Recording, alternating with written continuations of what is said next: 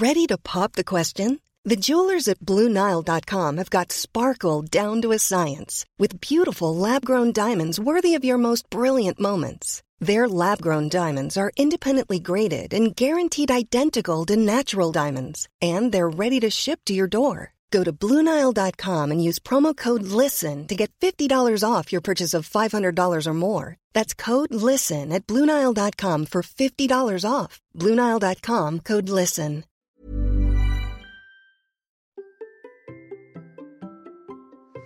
Qu'est-ce que la performance et quels sont les ingrédients de la performance? Nous en discutons dans cet épisode avec Laure. Allez, c'est parti Bonjour, bonjour mes champions et mes champions, c'est Bertrand, bienvenue dans Kilomètre 42, le podcast dans lequel nous parlons tous les mercredis de course à pied, mais surtout de mouvement et d'un mode de vie plus simple pour lutter contre la sédentarité, bouger et prendre confiance en nous. Si vous me découvrez ou découvrez le podcast, il y a quelques années, j'étais un gros hamster obèse de plus de 105 kilos. Après un équilibrage alimentaire, après du sport, j'ai perdu 27 kilos et je me suis lancé dans le défi de courir un marathon. Je vous ai raconté tout ça dans la première saison du podcast. Maintenant, mon ambition est de devenir champion du monde de mon monde et de vous aider à en faire de même en vous lançant vos propres défis. Toutes les semaines, je partage mon expérience, des conseils, des rencontres avec des personnes qui nous donnent des idées pour bouger, nous aider à progresser et devenir ces champions et championnes du monde de notre monde. Et si vous voulez des conseils complémentaires, j'ai créé sur mon site une page bonus. C'est là que j'enregistre des documents gratuits comme des e-books pour vous aider à devenir champion ou championne du monde de votre monde ou encore mes recettes de cuisine. C'est gratuit à l'adresse suivante, bertrandsoulier.com slash bonus. Et bien entendu, je mets le lien dans les notes de l'épisode. Et aujourd'hui, nous allons donc parler de performance. Laure est sportive, enseignante agrégée de PS, de formation, désormais maître de conférence après une thèse doctorat spécialisée en psychologie du sport et de l'activité humaine. Elle développe surtout une approche holistique du monde du sport, de la performance, que ce soit pour le sportif de haut niveau ou un niveau plus amateur, mais toujours pour permettre à chacun de devenir meilleur et d'obtenir des performances à la hauteur de ses attentes personnelles. Autrement dit, Laure étudie tout ce qui nous permet de devenir champion ou championne du monde de notre monde. Dans cet épisode, nous allons discuter de ce qui fait la performance et de cette approche holistique. Nous avons bien entendu parler d'entraînement, mais aussi de sommeil, d'alimentation, d'approche personnalisée d'entraînement et de la compréhension de tout ce qui fait que nous sommes plus que la juxtaposition de fonctions biologiques, biomécaniques et psychologiques. Sachez aussi que désormais, Laure reviendra chaque semaine dans le podcast dans un nouveau format d'épisode que j'ai appelé pour l'instant la Minute Perf, qui sera diffusé chaque début de semaine à partir de la semaine prochaine. Mais bien sûr, on vous en dit un petit peu plus dans cet épisode. Je vous invite donc à faire connaissance avec Laure et écouter notre discussion. Allez, c'est parti.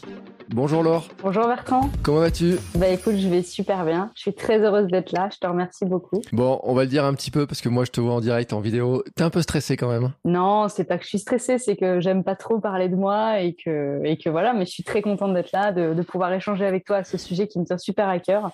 Donc euh, c'est du bon stress, on va dire. Voilà, on pourra en parler d'ailleurs du bon stress.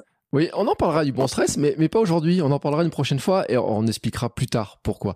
Euh, aujourd'hui, on va plutôt parler. Alors, sur ma petite fiche, j'ai marqué approche holistique de la performance. Hein, euh, un sacré programme quand même. Ouais, c'est peut-être qu'il faudrait revenir à l'origine de ce mot et peut-être qu'il faut que je te présente un petit peu mon parcours pour qu'on Oui, on puisse comprendre un peu où j'en suis venue euh, pour en arriver jusqu'à ce mot un petit peu fou. exactement. Parce que en plus, euh, je vais te dire un truc, c'est que holistique, holisme et compagnie, j'ai déjà employé. On a déjà plein de gens qui l'ont employé. Mais c'est vrai que avant de, de rentrer dans le vif du sujet, euh, je pense qu'il y a plein de gens en fait qui ne savent pas de quoi on parle quand on parle de ça. Et donc, on va expliquer un petit peu finalement comment on arrive à cette approche, à cette approche-là et quel est ton parcours? Donc, tu as quelques secondes pour te présenter, euh, mais prends le temps quand même. hein. Ouais, je vais essayer de prendre le temps parce que je pense que le fait de comprendre mon parcours, ça va permettre de vraiment comprendre ma démarche aujourd'hui, puisque je suis convaincue que la démarche qui est la mienne aujourd'hui, elle est, elle vient pas de nulle part et elle vient de toute cette conception que je me suis faite. Euh, donc déjà, bah, pour me présenter, donc moi je m'appelle Laure Candy. Aujourd'hui, mon statut c'est euh, d'être euh, enseignant-chercheur à l'université ou maître de conférence. Je vais expliquer ce que c'est et puis j'ai aussi monté une boîte d'analyse de la performance, donc je vais expliquer tout ça.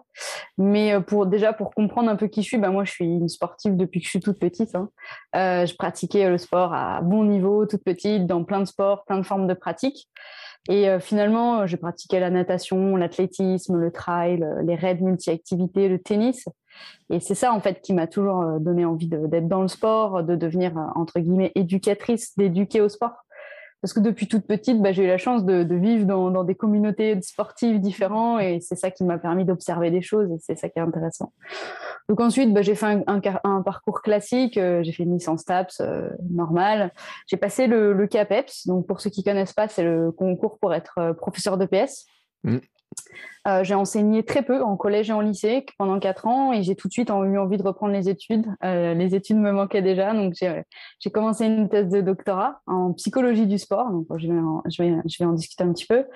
Et, euh, et puis c'est cette, c'est cette thèse en fait qui m'a vraiment forgé cette conception holistique. Mmh. Donc tout de suite, on peut peut-être définir l'holisme comme le fait de vouloir comprendre les choses dans leur totalité, dans leur globalité et donc de considérer que ben, nous, en tant qu'individu, on est un individu global et on n'est pas une somme euh, de, fonctions. Quoi.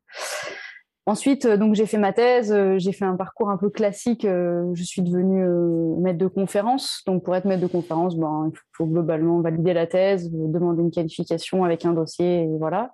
En parallèle, j'avais passé l'agrégation d'EPS. Et donc, toutes ces expériences, elles m'ont amené à vraiment analyser l'activité physique, essayer de comprendre l'activité physique, comment ça marche. Donc, j'ai vraiment eu cette chance euh, d'avoir une formation un peu scientifique et professionnelle sur l'activité physique. Et ça, pour moi, c'est très important au regard de, choses qu'on pourrait voir sur les réseaux sociaux aujourd'hui ou dans la réalité qui sont pas forcément toujours, euh, toujours fondées. Donc, ça, pour moi, c'est quelque chose d'important.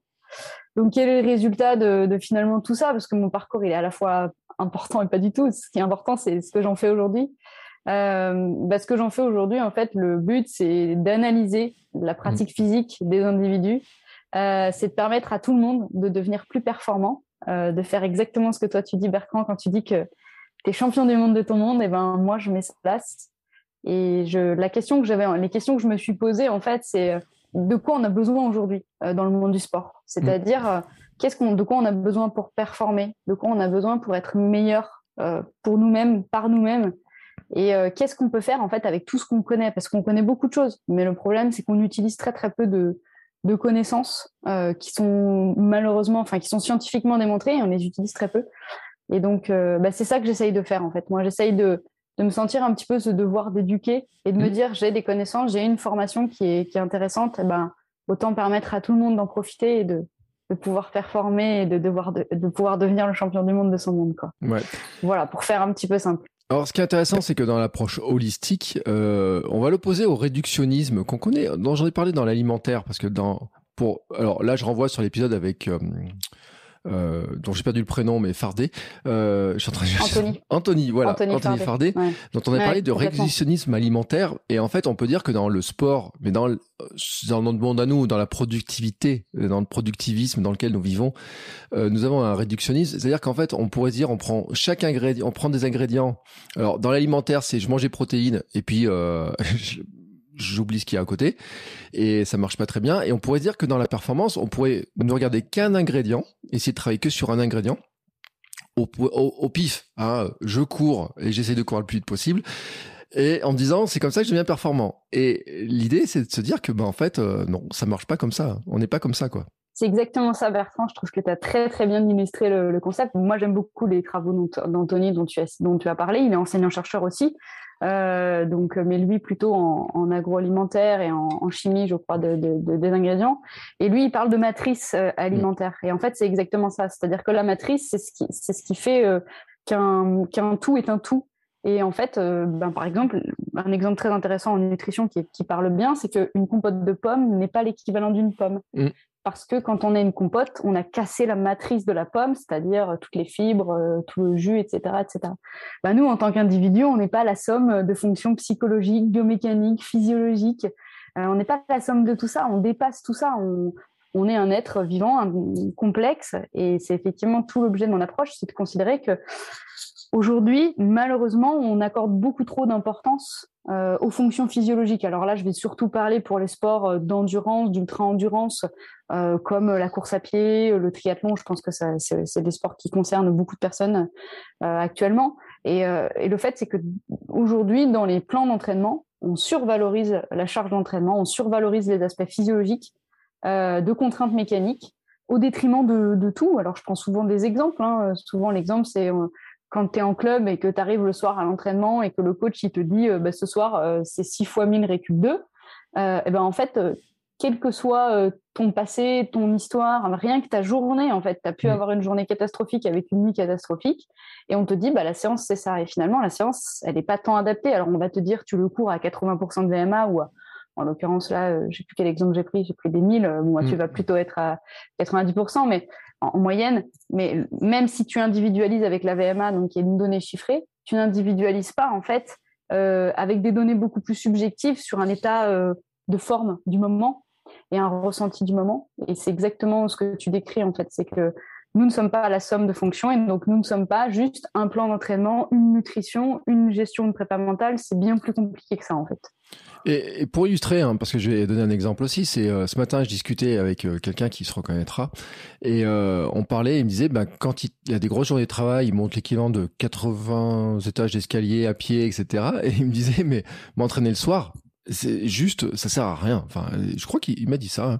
il m'a dit c'est c'est euh, je l'ai fait mais c'est pas agréable je suis trop fatigué euh, et c'est vrai que moi entre m'entraîner le matin m'entraîner le soir j'ai beau avoir la même VMA théorique, j'ai beau être le même bonhomme, mon corps ne marche pas de la même manière. Alors déjà, il y a ça, il y, a le fait qu'il y a des individus qui sont plus sensibles euh, à l'entraînement le matin et d'autres le soir. Il y a des gens qui sont clairement du soir, des gens qui sont clairement du matin.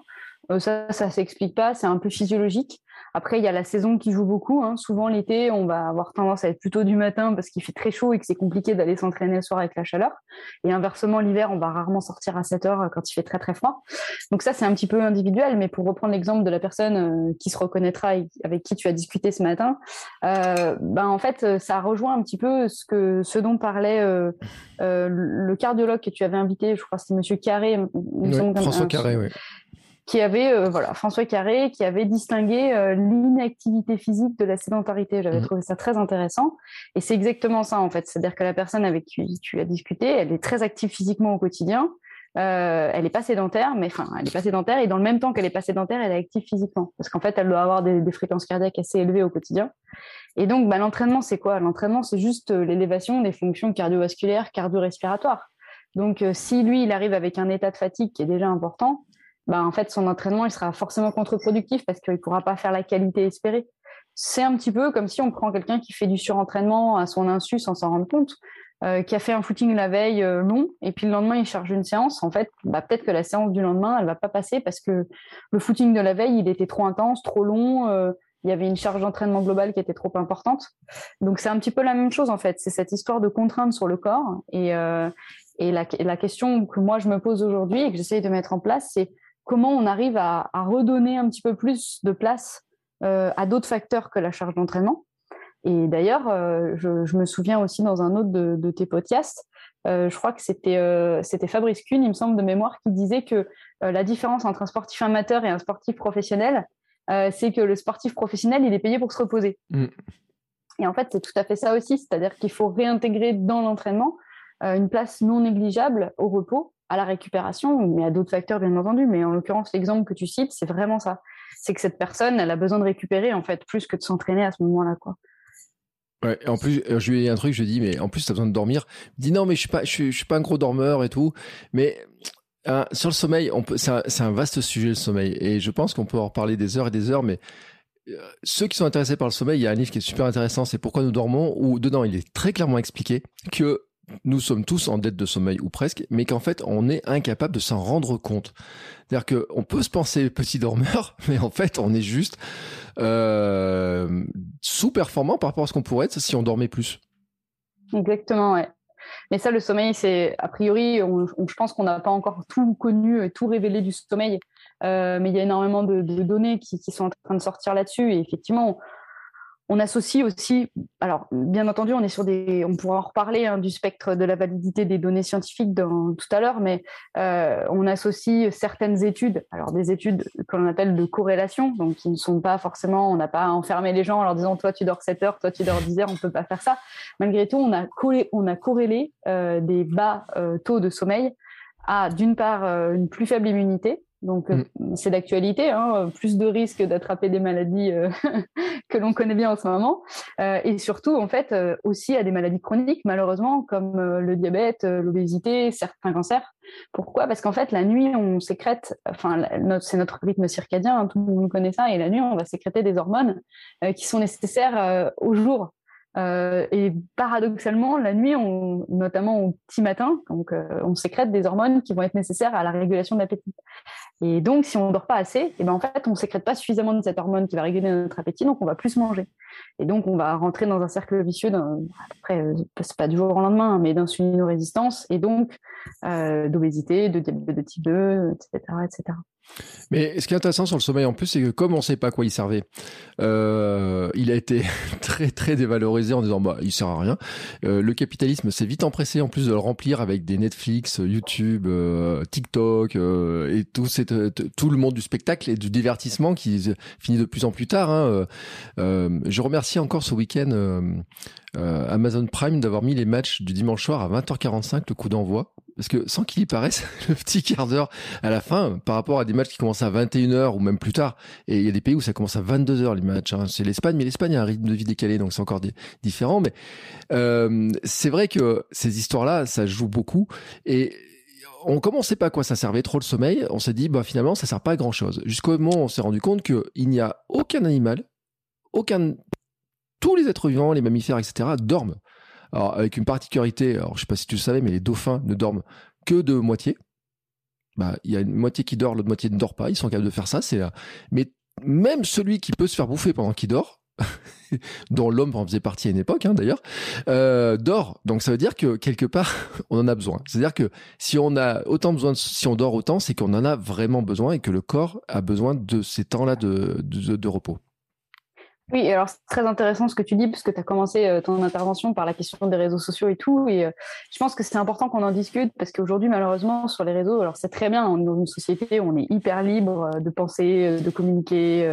et je trouve ça génial, parce que vraiment, c'est ce qui fait que bah, notre société, elle est si intéressante. Mais l'effet négatif de tout ça, c'est que bah, notamment sur les réseaux, on trouve beaucoup de choses qui sont parfois complètement fausse. Et moi, c'est un petit peu la lutte dans laquelle je me suis engagée aujourd'hui en tant que chercheur et donc qui manipule des informations scientifiques. Et euh, tu vois, bah, par exemple, moi, c'est pareil sur Instagram, je, ça m'arrive de, euh, comme on dit, de scroller un petit peu des comptes pour aller voir ce qui se fait, non pas pour suivre les informations, mais pour me rendre compte en fait de l'évolution des mentalités, etc. C'est un peu un travail euh, anthropologique, hein, si on veut. Et, euh, et l'autre jour, je suis tombée sur un, compte de quelqu'un qui, promeut le fait de dormir euh, moins de 4 heures. Et il dit que lui, il est plus en forme avec moins de 4 heures, etc. Et c'est entre guillemets important et grave de le dire parce que malgré tout, c'est un peu ça le charlatanisme du 21e siècle. C'est, on n'est pas dans les dogmes, dont on en parlait au début hein, d'ailleurs de cette idée de dogme, euh, mais malgré tout, c'est faire passer des informations qui sont fondées sur absolument rien, bien au contraire, qui, vont à l'encontre de toute théorie.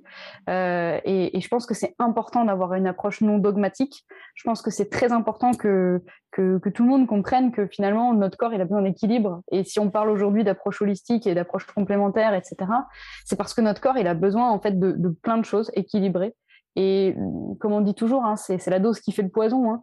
Donc, euh, c'est pas tant le fait qu'il faut exclure ou inclure euh, telle chose. après, il faut quand même aussi qu'on rassure tout le monde. Là, on est en train de stresser avec le sommeil, mais c'est pas parce qu'on va pas dormir pas beaucoup pendant une petite période ou qu'on va pas dormir, euh, on va faire une nuit blanche ou quoi que c'est grave. Bien au contraire, là on parle tous les deux de sommeil euh, chronique, de problèmes de sommeil chronique qui vont s'installer sur des années et des années. Hein. Il faut bien se dire que aussi on a la possibilité de reprendre notre santé en main d'un jour à l'autre de notre vie et de redevenir en très bonne santé. On a quand même un corps qui est super bien fait avec des capacités de restauration qui sont super importantes. Donc il faut quand même qu'on rappelle ça que on parle bien euh, de problématiques de sommeil sur le long terme et que, mais oui, le, sommeil est une réelle problématique, quelque chose à inclure. Alors après, par rapport au sommeil, il y a la question de la sieste, euh, mm. Dont, on peut parler aussi. Mais là, pour le coup, il y a des théories assez divergentes sur la sieste. Euh, il n'y a pas de consensus actuellement.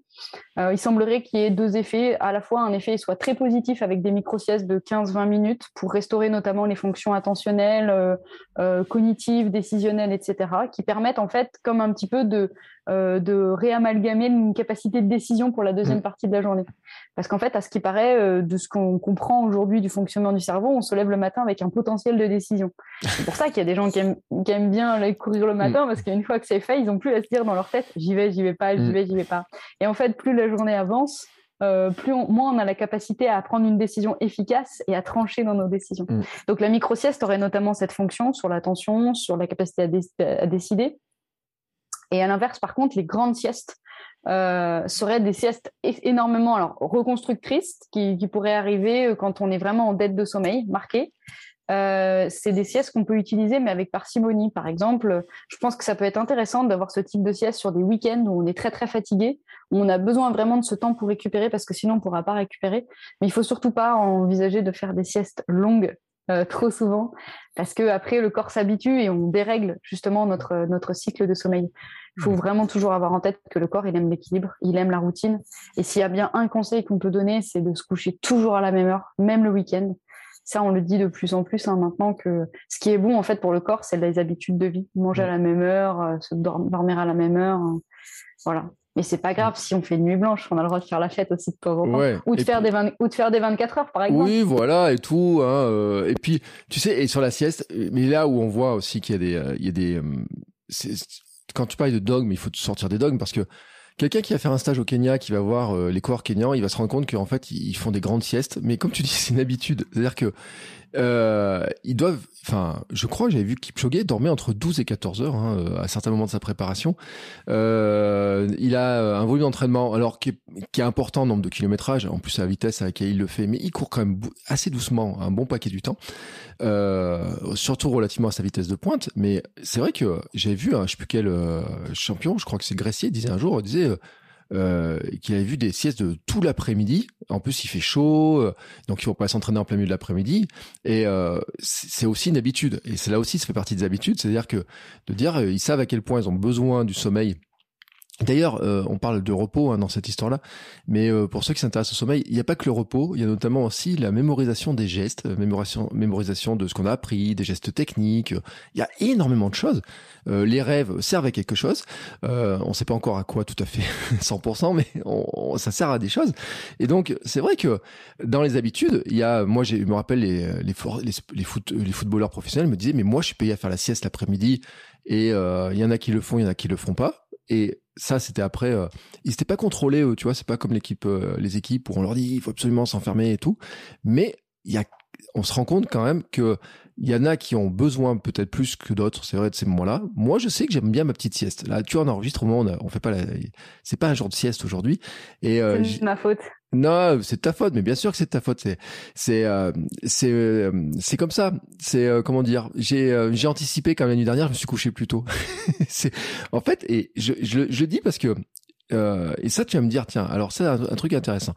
en ce moment les jours raccourcissent quand même et moi je me pose en mode un peu hibernation. Tu vois c'est j'ai décalé déjà mon heure de lever.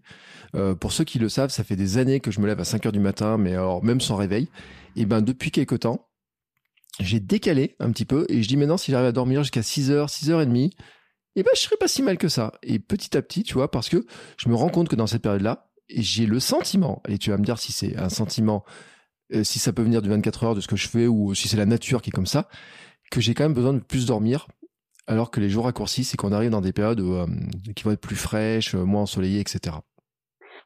Alors, il y a deux choses dans ce que tu as dit euh, avant de parler vraiment de l'hibernation en tant que telle. Euh, on parlait de la sieste et je voudrais juste finir là-dessus. C'est qu'il faut quand même distinguer ce qui est de l'ordre du sportif de haut niveau mm. du, de la personne, euh, entre guillemets, normale. Je pense que c'est très important. Hein. Vraiment, c'est moi, c'est le but aussi de ma méthode, c'est de comprendre que mais justement, nous, en tant qu'individus qui travaillons, qui avons une vie normale, ben, on n'a pas les mêmes besoins qu'un sportif de haut niveau et c'est pour cette raison qu'on n'a pas les mêmes euh, nécessité d'entraînement et mm. de, de, revoir en fait justement la manière de nous entraîner, donc peut-être de diminuer la charge d'entraînement. Les sportifs de haut niveau, ils ont vraiment besoin d'une sieste, comme tu dis, quotidienne, ou peut-être après il y a des individus qui ont plus ou moins besoin de sommeil. Hein. Je fais un gros clin d'œil à mes parents qui dorment comme des marmottes tout le temps et je pense que je tiens d'eux. Euh, mais il y a des gens qui ont pas du tout, qui ont moins besoin de sommeil, qui vont être beaucoup plus réveillés. Euh, après, ce qu'il faut vraiment voir, c'est que quand on a une grosse charge d'entraînement, en fait, le corps il a besoin de restaurer, il a besoin de régénérer mm. des, tout un tas de processus, hein, que ce soit simplement la reconstruction musculaire ou euh, rien que ça, mais aussi l'entraînement pompe énormément d'énergie. Et notamment, on peut penser aux triathlètes ou même aux athlètes de haut niveau qui s'entraînent deux fois par jour. Ben, en fait, la sieste est un moyen de repartir à zéro, de faire un reset sur le plan euh, de la fatigue euh, musculaire et générale qui a été engendrée. Là, la sieste, elle est vraiment nécessaire. Ensuite, pour les gens un peu euh, plus comme nous, qui ne sont pas des sportifs de haut niveau, euh, la micro-sieste est nécessaire. Et après, je ne sais pas toi combien durent tes siestes, Bertrand, mais je, pense que des siestes jusqu'à 30 minutes, 40 minutes, coucher les yeux fermés, c'est pas forcément un gros sommeil réparateur, mais simplement être dans le noir, fermer les yeux, euh, couper les écrans, couper les téléphones, couper les notifications, c'est déjà en fait super important. et donc on parle bien de deux types de siestes différents dans le sens où on a eu deux, sollicitations de niveau de contraintes différents. Après, la sieste, elle est aussi très intéressante pour des personnes qui commencent très tôt le matin, mmh. qui ont cette, cette possibilité de dormir en début d'après-midi ou les personnes qui font, qui travaillent sur les 3-8, on en parle en ce moment beaucoup malheureusement avec l'actualité euh, au niveau des raffineries. Mais la sieste, ça, permet ça. Après, ce qu'il faut savoir, c'est qu'au Japon, il y a une vraie culture de la sieste et que, par exemple, on donne euh, aux salariés la possibilité de dormir et même, je crois, peut-être pas l'obligation, mais je crois que c'est une vraie culture. En, gros, il y a plus de personnes qui font la sieste que de personnes qui font pas la sieste. Donc ça, c'était, euh, voilà, je voulais terminer là-dessus, mais je pense que c'est important de bien distinguer les deux. Sur l'histoire de la sieste, moi, si j'étais ministre de la Santé, je ferais comme les Japonais. C'est-à-dire que je dirais qu'il faudrait que tous les gens qui ont besoin de une sieste puissent avoir un temps de sieste. Euh, parce qu'en fait, nous sommes quand même des animaux euh, plus ou moins euh, polyphasiques, hein, si on peut le dire, et qu'on a besoin d'avoir ces temps de repos. Et que les études, ont, il y a des études qui ont montré hein, que euh, les, ceux qui, ont le petit coup de barre là, après le repas, là, bon, on peut dire qu'il y a l'alimentation qui joue, la fameuse fatigue postprandiale, etc., que l'alimentation n'aide pas. Hein, si vous avez mangé un gros bout de barbac avec une grosse plâtrée de nouilles à midi et à 14 heures, en général, ça, tombe. Mais même si on ne fait pas ça, physiologiquement, on a une baisse d'énergie quand même dans ce, dans, ce moment-là de la journée. Et je trouve très sain, moi, tu vois, mythe que, euh, que les Japonais gardent cette habitude de faire la sieste, qu'il y a des pays qui gardent l'habitude de faire la sieste. Et je vais même aller plus loin que ça. C'est qu'il a été démontré euh, dans les fameuses blue zones. Euh, alors pour ceux qui ne savent pas, c'est là où les zones qui produisent le plus de centenaires. Et je crois que c'est en Grèce où on leur a enlevé la sieste pour voir où la sieste a disparu petit à petit. Et on s'est rendu compte qu'il y avait moins de centenaires depuis qu'ils font moins la sieste. Euh, et que alors il y a l'alimentation aussi qui joue, hein, parce qu'il y a une démarche holistique globale, mais que globalement, quand même, euh, s'il y a des si, si ces pratiques de sieste étaient mises en place et tout, bah c'était qu'on en avait aussi besoin et avec l'évolution, on s'est quand même rendu compte qu'on en avait un petit peu besoin. Moi, j'ai juste l'impression qu'il y a une espèce d'accélération sur le sur le temps avec euh, maintenant qu'on a la lumière à tous les étages je parle dans les maisons et pas dans notre tête, euh, on a une tendance à dire on peut rester éveillé tout le temps, on n'a plus besoin de se caler sur le sommeil, sur le soleil, on n'a plus besoin d'avoir les. Alors qu'en fait, euh, même les, histoires des, des LED qui sont bleus viennent tout perturber. C'est-à-dire que si on savait plus sur le sommeil, on n'aurait jamais fait des LED bleus. Moi, j'ai l'impression, les écrans bleus, on n'aurait jamais inventé des écrans bleus si on savait à quel point on a besoin de dormir et quel point ce bleu nous perturbe parce qu'il correspond à des phases de réveil et pas des phases d'endormissement. C'est là aussi où j'ai l'impression que la démarche un petit peu, elle est, on va un petit peu à contresens de, de la technologie qui nous entoure. C'est comme si on se disait, peut-être qu'on est, il y a peut-être un truc qui, qu'il faudrait qu'on revoie un peu différemment. Alors, il y a des études hein, qui ont été menées là-dessus. On a, euh, on a enfermé des gens dans des grottes. Ça, pour mmh. le coup, c'est, vrai. Ouais, euh, On a, ouais, on a enfermé des, des, personnes dans des grottes. Et en fait, euh, le but, c'était bah, de voir comment ils allaient fonctionner en toute obscurité, parce que mmh. du coup, il n'y avait pas du tout de lumière du jour, en fait. Et on s'est rendu compte euh, au final que le, rythme circadien s'est mis en place de manière très naturelle. Mm. Mais par rapport à ça et par rapport à ce que tu disais sur notre besoin de, sommeil euh, l'hiver, ça a été démontré en fait notamment dans un, dans un colloque à Lille par la Société française euh, de recherche de médecine qui a démontré en fait que l'hiver, il y on avait biologiquement un besoin plus important de, dormir euh, dans le sens où en fait c'est dû à deux choses. C'est dû un à la baisse des températures parce qu'on reste euh, malgré tout des mammifères et on a besoin d'avoir une température corporelle qui est proche de 37 degrés et aussi par rapport à la baisse de la luminosité parce que c'est la luminosité qui va régler notre cercle, notre fameux, notre fameux euh, rythme circadien. Rythme circadien, voilà. Donc, donc ça, euh, c'est une, c'est une réalité. Euh, après, pourquoi aussi l'été, on est un peu plus réveillé tôt? Alors peut-être nous, en tant que sportifs, on a aussi ce truc de se dire, c'est le seul moment de la journée, on peut aller faire du sport. Donc on a peut-être aussi dans notre tête ce petit truc qui nous réveille le matin. Moi, je sais que l'été, je loue pas un matin de bonne heure, surtout quand je suis en vacances, aller courir au bord de la mer, c'est quand même vraiment génial. C'est des moments précieux. Je sais que tu as fait pareil puisque j'écoutais dans certains de tes podcasts tes footings le matin. Je, me suis même parti un jour où euh, j'ai cru que le soleil se levait encore aussitôt qu'au mois de juillet, euh, sauf qu'au mois d'août, euh, il, était feignant, hein, le gars. Ouais, je me souviens de cette anecdote, ouais. Mm. Donc je me suis courir à, courir de nuit sur la plage sans lumière et j'étais pas le seul. Hein. j'ai fait, je m'ai failli m'emplâtrer quelqu'un qui faisait la même chose. Donc comme quoi et non mais je pense qu'on a plein d'habitudes à faire comme ça, mais c'est vrai que c'est euh, c'est il y a, on a plein d'habitudes. Et c'est vrai que là je me rends compte aussi parce que on disait courir là tu le disais tout à l'heure aller courir euh, quand il fait nuit tous les matins c'est quand même moins drôle. Alors, c'est non seulement moins drôle, mais en plus, c'est plutôt contre-productif parce qu'il faut quand même se rappeler que une des, une des dimensions de la performance, ça reste l'échauffement euh, du corps, mmh. l'augmentation de la température corporelle, hein, qui est quand même une, une, conséquence, une adaptation physiologique à l'exercice. Et le matin, il fait plus froid. Donc, qui dit plus froid dit un beaucoup plus longtemps euh, d'échauffement. Et donc, si on respecte pas rien que ce petit indicateur de est-ce que mon corps est suffisamment chaud, bah, ça peut être un, un, moyen de se blesser. Je voudrais juste rebondir, Bertrand, sur euh, quelque chose dont tu as parlé tout à l'heure. On parlait de tous les facteurs de la performance. Donc là, on parle mmh. beaucoup du sommeil. Mais tu as aussi parlé de l'alimentation par rapport à, finalement ce petit coup de barre qu'on peut avoir en début d'après-midi. Et en fait, c'est bien plus compliqué que ça. C'est-à-dire que c'est presque ton petit déjeuner du matin qui va faire que tu vas avoir ce coup de barre encore plus marqué. C'est-à-dire que bon, aujourd'hui, on en parle beaucoup hein, de l'alimentation IGBA. Euh, donc, euh, pour ceux qui ne connaissent pas, l'IG, c'est l'index glycémique des aliments. Alors, on pourra peut-être en discuter euh, plus tard, mais on peut peut-être en, parler un tout petit peu. on va le dire parce que pour ceux qui sont encore restés sur les sucres lents et les sucres rapides, il y, a une petite mise à jour. Il y, a une mise à jour là-dessus. Et c'est vrai. Non, mais c'est important de le préciser parce que même sur les réseaux sociaux, je l'ai vu il y a pas longtemps encore. C'est cette histoire de sucre rapide, sucre lent. Et toutes les discussions en famille avec des personnes qui ont 60, 70 ans, qui ont lu les bouquins mmh. de, euh, je sais pas quel nutritionniste dans les années 80, 90 ils sont encore à nous sortir. Ouais mais ça c'est un sucre rapide ça c'est un sucre lent mais t'inquiète pas et tout. T'es pas c'est des sucres. Ouais. donc c'est tu fais bien d'en parler on va redire ce que c'est que l'IG, parce que c'est important. Il faut distinguer deux choses en fait. Il faut distinguer l'index glycémique de la charge glycémique d'un aliment. Mm. C'est super important. En gros, euh, on a, on a fait des études sur, euh, en fait, l'index glycémique, c'est la capacité qu'a l'aliment à faire monter notre taux de sucre dans le sang. Et pour ça, mm. on a pris une référence qui était le sucre blanc, le saccharose, le sucre de base. Et en fait, on a dit que ben voilà, ça c'était 100. En fait, en gros, la, mm. référence c'est le sucre blanc égal à 100. Et en gros, on a comparé euh, tous les aliments en termes de montée de rapidité, de, vitesse d'assimilation dans le sang par rapport au blanc. Et donc, bah, c'est très facile. Hein. Vous, pouvez aller sur Internet, taper euh, index glycémique des aliments, vous allez tomber sur des cotations, des tables. Il y a plein de choses qui sont, euh, bien faites. Mais globalement, on distingue trois grandes catégories les index, les index glycémiques bas, moyens et élevés. En gros, pour faire simple, il y a quand même des petits, trucs qui peuvent nous aiguiller.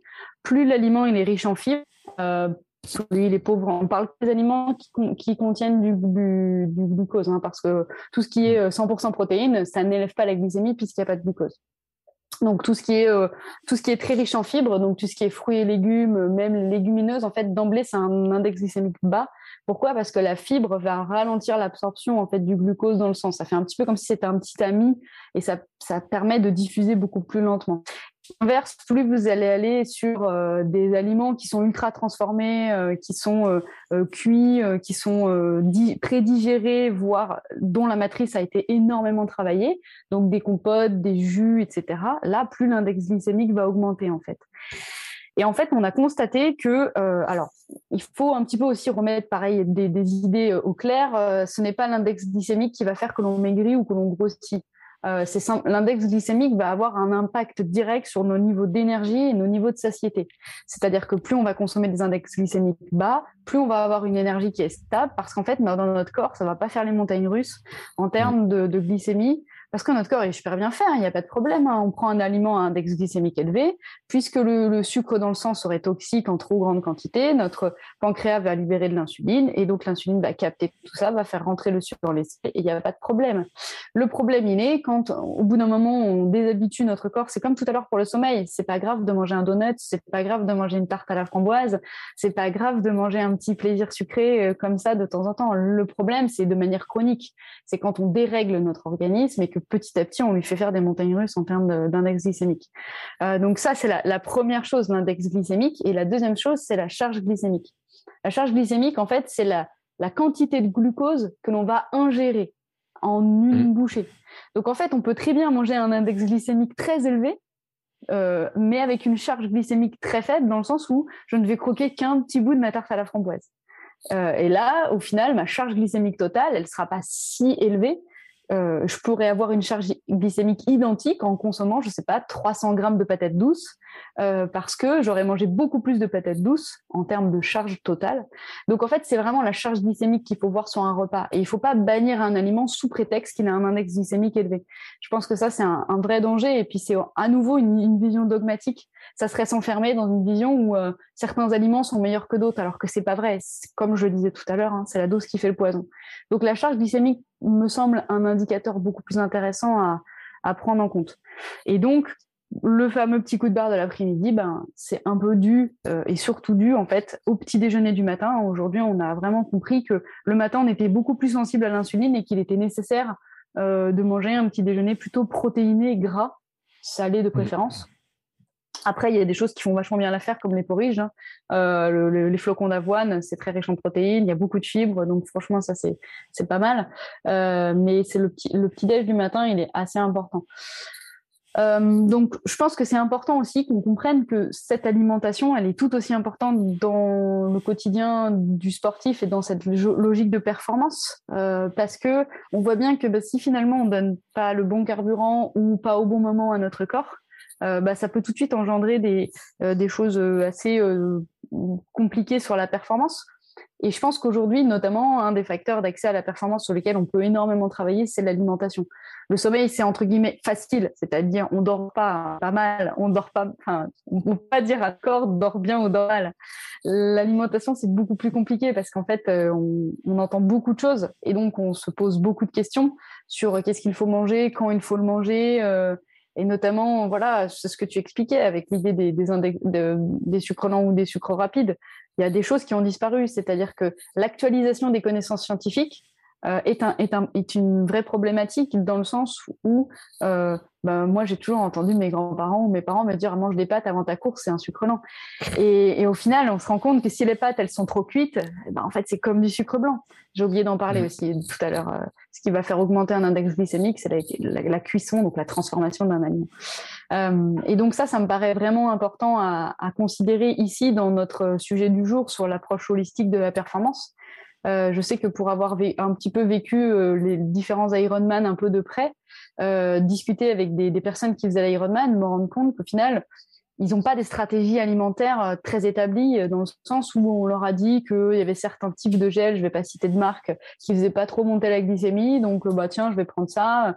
Mais en fait, ces personnes-là n'ont pas réellement compris le lien entre la glycémie, l'effort, alors que typiquement euh, sur l'effort, euh, c'est pas si grave que ça d'avoir des entre guillemets des apports glycémiques très importants à un moment donné, puisque même si le but, bien entendu, l'idéal de l'idéal, c'est d'empêcher les fringales. Donc l'idéal de l'idéal, c'est d'avoir des index glycémiques tout le temps bas, mais ce qui est compliqué à l'effort, c'est de prévenir cette fringale. Et en fait, c'est très mmh. compliqué d'identifier. Euh, et moi, c'est pour ça que je travaille beaucoup sur la question des repères intrinsèques, en fait, et de non plus être dans un, à nouveau, dans des visions dogmatiques ou des visions académiques de dire, on entend souvent, il faut manger tant de grammes de glucose par heure d'effort.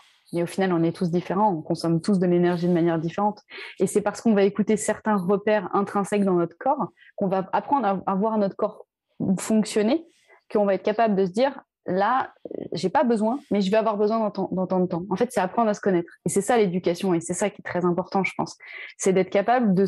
Mais c'est très dur, surtout aujourd'hui avec tous les réseaux sociaux, Strava, tous les moyens qu'on a pour se comparer aux autres. C'est très dur de se dire, bah, je vais faire ça parce que je pense que c'est bien pour moi. Et même si mmh. c'est peut-être en marge de ce que euh, je vois sur les réseaux ou de ce que je vois sur Strava ou euh, ça c'est super intéressant ce que tu viens de dire parce que c'est je le fais parce que c'est bien pour moi et parce que je pense que c'est bien pour moi que que je le ressens comme ça. C'est un truc qui est vraiment super important parce que euh, c'est vrai que quand on regarde, mais c'est valable pour, là tu parlais de l'alimentation, mais on pourrait parler aussi de la charge d'entraînement. Euh, combien j'ai entendu de personnes me dire oui, mais si tu cours tous les jours, tu vas te fatiguer, tu vas te casser, tu vas pas tenir longtemps et tout. Et moi, je leur dis, bah oui, c'est bien pour moi. Mais après, euh, je suis pas obligé. Euh, et les gens qui regardent mon travail, ils se rendront compte qu'aujourd'hui, je n'ai couru que 2,1 km en faisant de l'alternance course-marche. Et je suis pas allé faire 25 euh, bornes tous les jours, quoi. Hein. Et, mais après, la question, c'est qu'est-ce qui est bien pour toi par rapport à quoi, en fait? C'est ça le problème. C'est qu'on oublie, on oublie aujourd'hui la question des objectifs. C'est-à-dire, on se compare pour se comparer et on ne se compare plus par rapport à un objectif identique. Euh, et, et, même pour un objectif identique, on peut pas, on peut pas se comparer. Donc, ce qui est bien pour toi, tu cours tous les jours parce que tu en as besoin, parce que euh, physiologiquement et moralement et intellectuellement, tu as envie de courir et que c'est parfait pour toi. Après, si demain tu me dis, ben voilà, moi j'ai envie de faire un marathon, je vais te dire, oulala, Bertrand, il faut peut-être pas que tu cours tous les jours parce que ta journée de repos ou tes deux journées de repos ou trois journées de repos dans la semaine, elles sont peut-être nécessaires. Et donc, faut toujours remettre euh, cette histoire, et c'est moi, c'est vraiment là-dessus que, que je travaille. Qu'est-ce qui est bien pour moi par rapport à ce que je recherche. Parce que c'est toujours dans un objectif donné. Et, et pour ça, la seule manière de faire, c'est la question des repères. Parce qu'en fait, c'est la question de l'éducation, c'est d'apprendre à se connaître. Et ça, c'est très compliqué, il faut du temps pour y arriver, il faut beaucoup pratiquer. Et se, et se connaître, c'est surtout pas se connaître par rapport aux autres. C'est vraiment euh, essayer d'intérioriser euh, des sensations, des émotions, des repères, euh, qu'ils soient physiologiques, mentaux. On parle beaucoup des échelles de perception de performance, comme l'échelle de Borg, mm. voilà, où on est capable de dire de 0 à 10, est-ce que l'effort il n'est pas du tout pénible ou très pénible? Eh ben, ça, moi, je pense que c'est une donnée qui est bien plus intéressante euh, qu'une fréquence cardiaque qui est prise sur une montre où on sait très bien aujourd'hui qu'il y a un biais énorme euh, sur les fréquences cardiaques euh, de, nos cardiofréquences mètres. donc, ça, c'est assez important. Et pour autant, je suis la première à pas le faire. Hein. Je suis la première à, à, me dire, mais pourquoi je monte pas au cardio alors que je sens que l'effort, il est super pénible? Parce qu'on est dans un mmh. monde où finalement, on est formaté par, voilà, par des choses auxquelles on veut croire des données objectives. Et tout l'enjeu de ma méthode, moi, c'est de remettre l'individu au centre, de remettre de la subjectivité au centre de cette objectivité. Et c'est parce qu'on va prendre chacun individuellement dans sa subjectivité, dans sa complexité, qu'on va arriver à vraiment performer et vraiment euh, amener cette performance. On parle de performance depuis hmm. tout à l'heure, mais je ne sais pas, on n'a pas défini le, concept. Euh. Non, mais on va, on va le définir après. Mais tu vois, je veux revenir sur l'histoire du cardio parce que ça me fait penser à un truc qui m'est arrivé ce week-end. Un, truc qui est intéressant. Donc, ce week-end, je cours 13 km. Enfin, il était annoncé à 13, mais en fait, il fait 12. Et au début, ça part vite. Mais que ça part vite. Enfin, par rapport à ma vitesse de 24 heures, c'était, j'ai l'impression de courir deux fois plus vite. Et pourtant, tu sais, moi, je regarde ma, montre et je regarde la, vitesse, euh, le, le, cardio qui montait. Je me suis dit, mais il est pas si haut que ça mais la sensation n'était pas agréable quand même. Mais il n'était pas si haut que ça sur l'instant, tu vois, comme ça. Euh, c'est pas comme si c'était mis à clignoter en disant, ouais, attention, t'es en train de péter, là, t'es dans les 5-10% qui te de marge, etc. Il était pas si haut que ça. Et euh, là où j'étais étonné en plus, c'est que euh, je me suis dit, bon, est-ce que je vais ralentir un peu? Je, Quand même, je voudrais bien suivre ce qu'il y a devant et tout. Et j'ai décidé de pas en tenir compte. J'ai dit, moi, ce qui m'intéresse, c'est d'essayer de suivre les deux trois qui a devant. Il y en a un qui a l'air sympa, il y en a un qui connaissait mon prénom. Euh, coucou Fabrice au passage. Euh, si réécoute cet épisode et tout. Et sur, l'instant, tu vois, je me suis dit, est-ce que c'est ma montre qui est foireuse ou est-ce que c'est ma perception que j'ai de la donnée qui est sur ma montre qui était pas bonne, tu sais, ou que ou euh, qu'à ce moment donné, en fait, c'est-à-dire que sur la course, sur ce que je voulais faire, c'était pas la, c'était pas la donnée qui était intéressante à afficher. Alors c'est très intéressant ce que tu dis parce que c'est vraiment une des problématiques sur lesquelles je me concentre en ce moment. Euh, moi je pense que c'est les deux en fait. C'est-à-dire qu'aujourd'hui on sait, hein, tu vas sur n'importe quel blog aujourd'hui sur euh, les sites Garmin, sur cité de montres, euh, tous les tous les sites de montres, tout le monde dit que les montres il y a un biais énorme. Euh, donc aujourd'hui globalement toutes les montres ont un capteur de, de fréquence cardiaque au poignet. Euh, bon, c'est pas fiable dans le sens où en fait ça mesure le, le, le transport d'oxygène dans la petite veine du poignet. Donc ça veut dire que si on mm. n'est pas dans une action qui fait qui va faire travailler l'avant-bras, bah en fait on va avoir moins de volume d'oxygène qui va être envoyé sur ces muscles parce qu'il faut quand même se rappeler la physiologie de l'effort. Euh, le corps il envoie de l'oxygène et du sang là où il en a besoin. Donc nous en tant que coureur ou en mm. tant que cycliste, globalement euh, le, le corps, le cœur emmène du, du sang vers les jambes euh, et, euh, et d'ailleurs, c'est pour ça qu'on a des problèmes parfois d'intestin, etc. Parce que nos intestins se vident de tout sang et donc ils peuvent pas fonctionner pendant un petit moment. Et c'est après l'effort, se regorger de sang où on a des soucis. Donc ces capteurs au poignet, c'est pas très fiable. Après, il y a les, y a les ceintures. Euh, là, c'est pareil, on est sur un autre problème. Les, les ceintures au niveau du, du, cœur, donc elles sont très, elles sont beaucoup plus fiables, clairement. Mais j'ai bien, bien dit beaucoup plus. J'ai pas dit elles sont fiables à 100%. La problématique, c'est que vous, les hommes, vous allez pouvoir les utiliser beaucoup plus facilement que nous, les femmes, parce que ben, clairement, notre euh, morphologie et le, fait de porter des brassières, ben, ça vient souvent compresser à cet endroit-là, et c'est compliqué pour nous, en tant que femmes, de, porter ce type de, ceinture. Euh, la, seule donnée aujourd'hui physiologique euh, que l'on peut avoir de très très fiable, c'est les tests d'effort, avec les, tests de, de VO2, de euh, et, et, là, on a vraiment le débit, euh, le débit ventilatoire avec la capacité ventilatoire. Et là, on a vraiment des données importantes.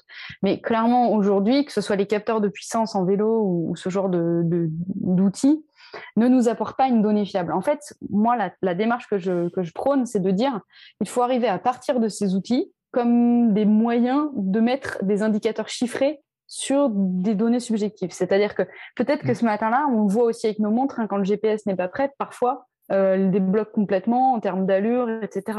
Quand il fait un peu couvert ou qu'il y a un peu de brume, c'est pareil, le GPS il a du mal à capter, donc les allures sont pas bonnes, etc.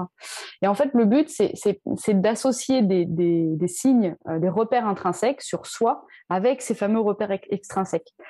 Et il y a aussi, c'est encore plus compliqué, c'est que par exemple, quand on est en surentraînement, on va avoir tendance à avoir soit une fréquence cardiaque plus élevée, soit une fréquence cardiaque qui a du mal à monter. Donc peut-être que mm. toi, bah, voilà, tu as quand même vécu quelque chose de traumatisant pour ton corps avec ton 24 heures, c'est pas rien l'épreuve que tu as faite. Et donc peut-être que dimanche dernier, c'était simplement aussi ça, ta, ta, fréquence cardiaque est moins montée euh, pour des raisons euh, de fatigue physiologique, euh, d'épuisement un petit peu des ressources aussi. C'était peut-être tôt euh, pour ton corps, il t'a peut-être fait un petit signe en disant euh, tu vas pas nous remettre ça tout de suite. Euh, voilà, c'est peut-être des, petits, des petits indicateurs à, à prendre en compte. Peut-être qu'il a eu peur au début de la course de repartir sur un 24 heures, tout simplement. Mais je lui ai parlé et attends, je lui ai parlé à mon corps et je lui ai dit attendez et, le gars, mon gars là, on part que pour 1h12. Hein, je lui ai dit, enfin non, je, je lui ai dit 1h, 1h15. Je lui ai dit finalement ça fait 1h08, tu vois. Et c'est vrai. Ah non, mince, j'ai dire j'ai fait moins travailler, mais en fait j'ai fait travailler plus fort. Euh... Voilà, c'était sur des intensités différentes et du coup, euh, donc voilà. Mais vraiment, ce qui est important, c'est ça, c'est d'apprendre à se connaître, d'identifier des repères. Donc il y en a plein des repères. Hein. Tu as, tu as parlé, euh, tu as parlé de la fréquence cardiaque, c'en est un. Euh, il y a la capacité à tenir une conversation. Globalement, on distingue, nous en course à pied, on distingue, allez, on va dire trois grandes allures.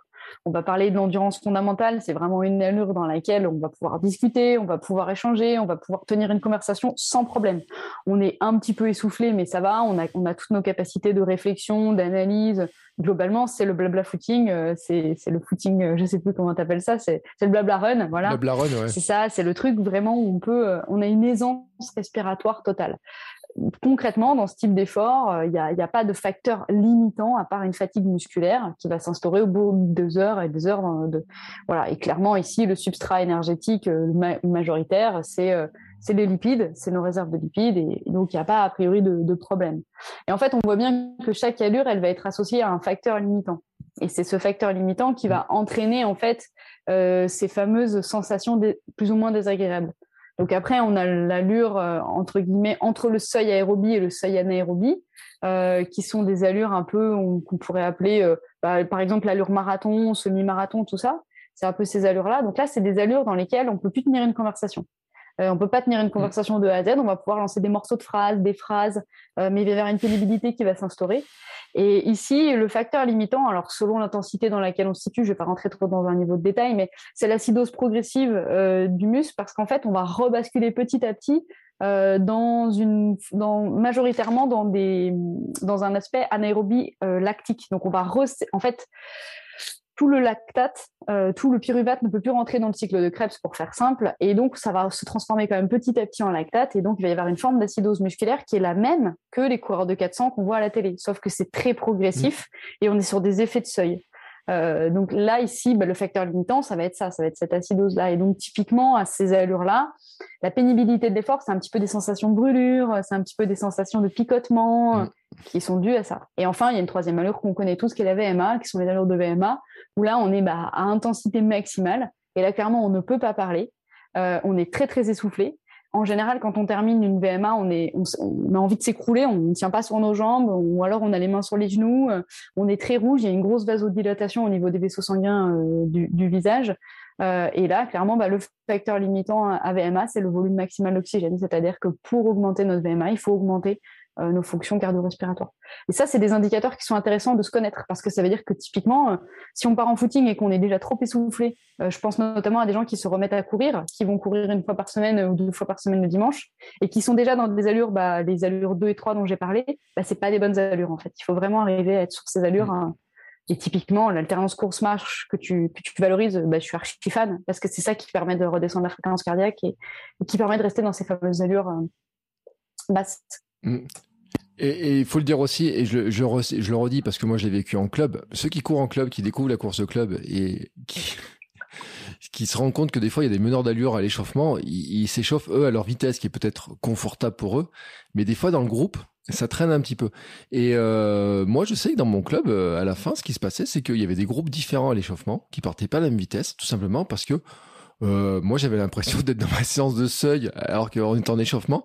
Et des fois, et puis je regardais ma montre, je disais mais je suis vraiment dans une vitesse qui n'est pas une vitesse d'échauffement.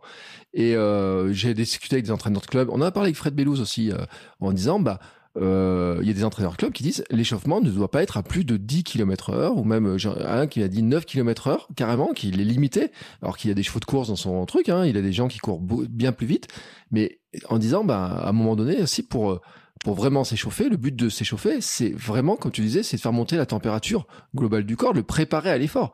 C'est pas d'anticiper l'effort et de, de griller les cartouches énergétiques, etc. Euh, trop tôt non plus.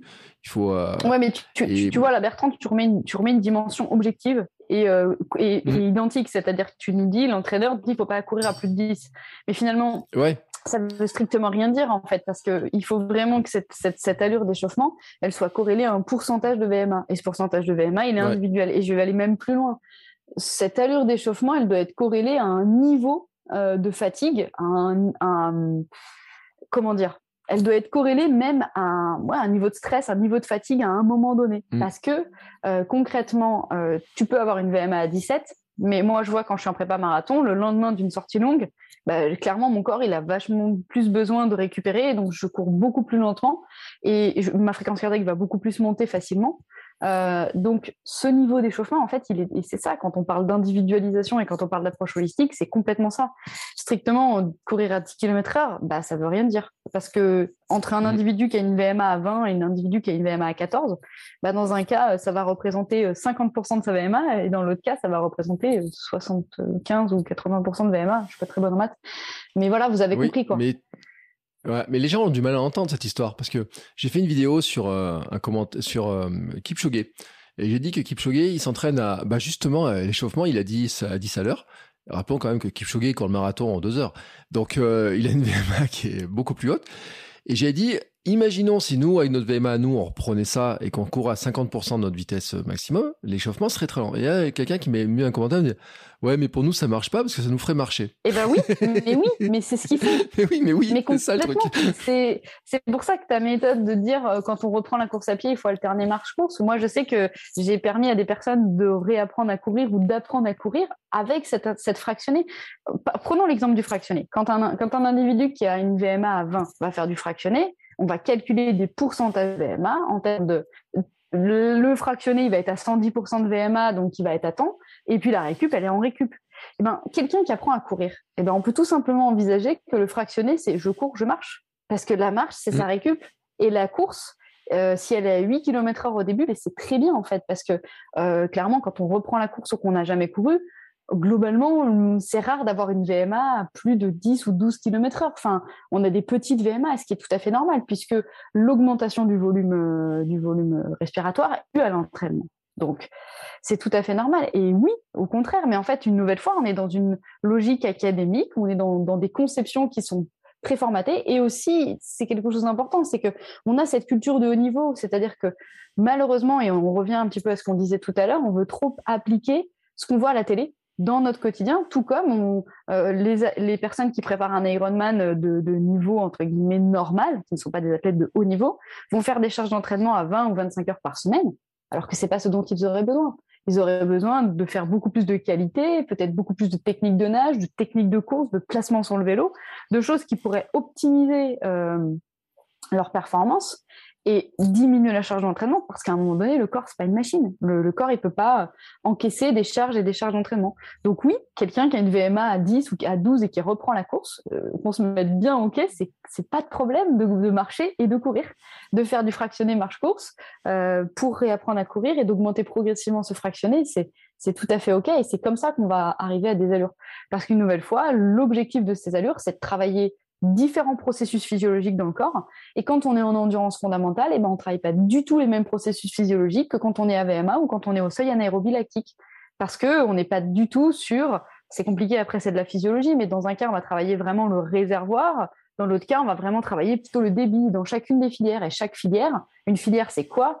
C'est globalement la manière avec laquelle le corps va resynthétiser de l'ATP. Donc Tout, ça, c'est vraiment important et il faut sortir de cette idée que courir, c'est pas juste courir, on met des baskets et on court. Quoi. Il y a vraiment des allures à respecter et, et, c'est très intéressant au contraire tout ça parce que ça permet aussi de déculpabilisant, de, déculpabiliser parce que le problème aujourd'hui c'est qu'on culpabilise de pas faire comme on voit sur les réseaux. Mais il faut quand même pas oublier que ce mm. qu'on voit sur les réseaux déjà c'est 2% de la vraie vie euh, de des gens et on ne voit que des gens que l'on suit par groupe affinitaire.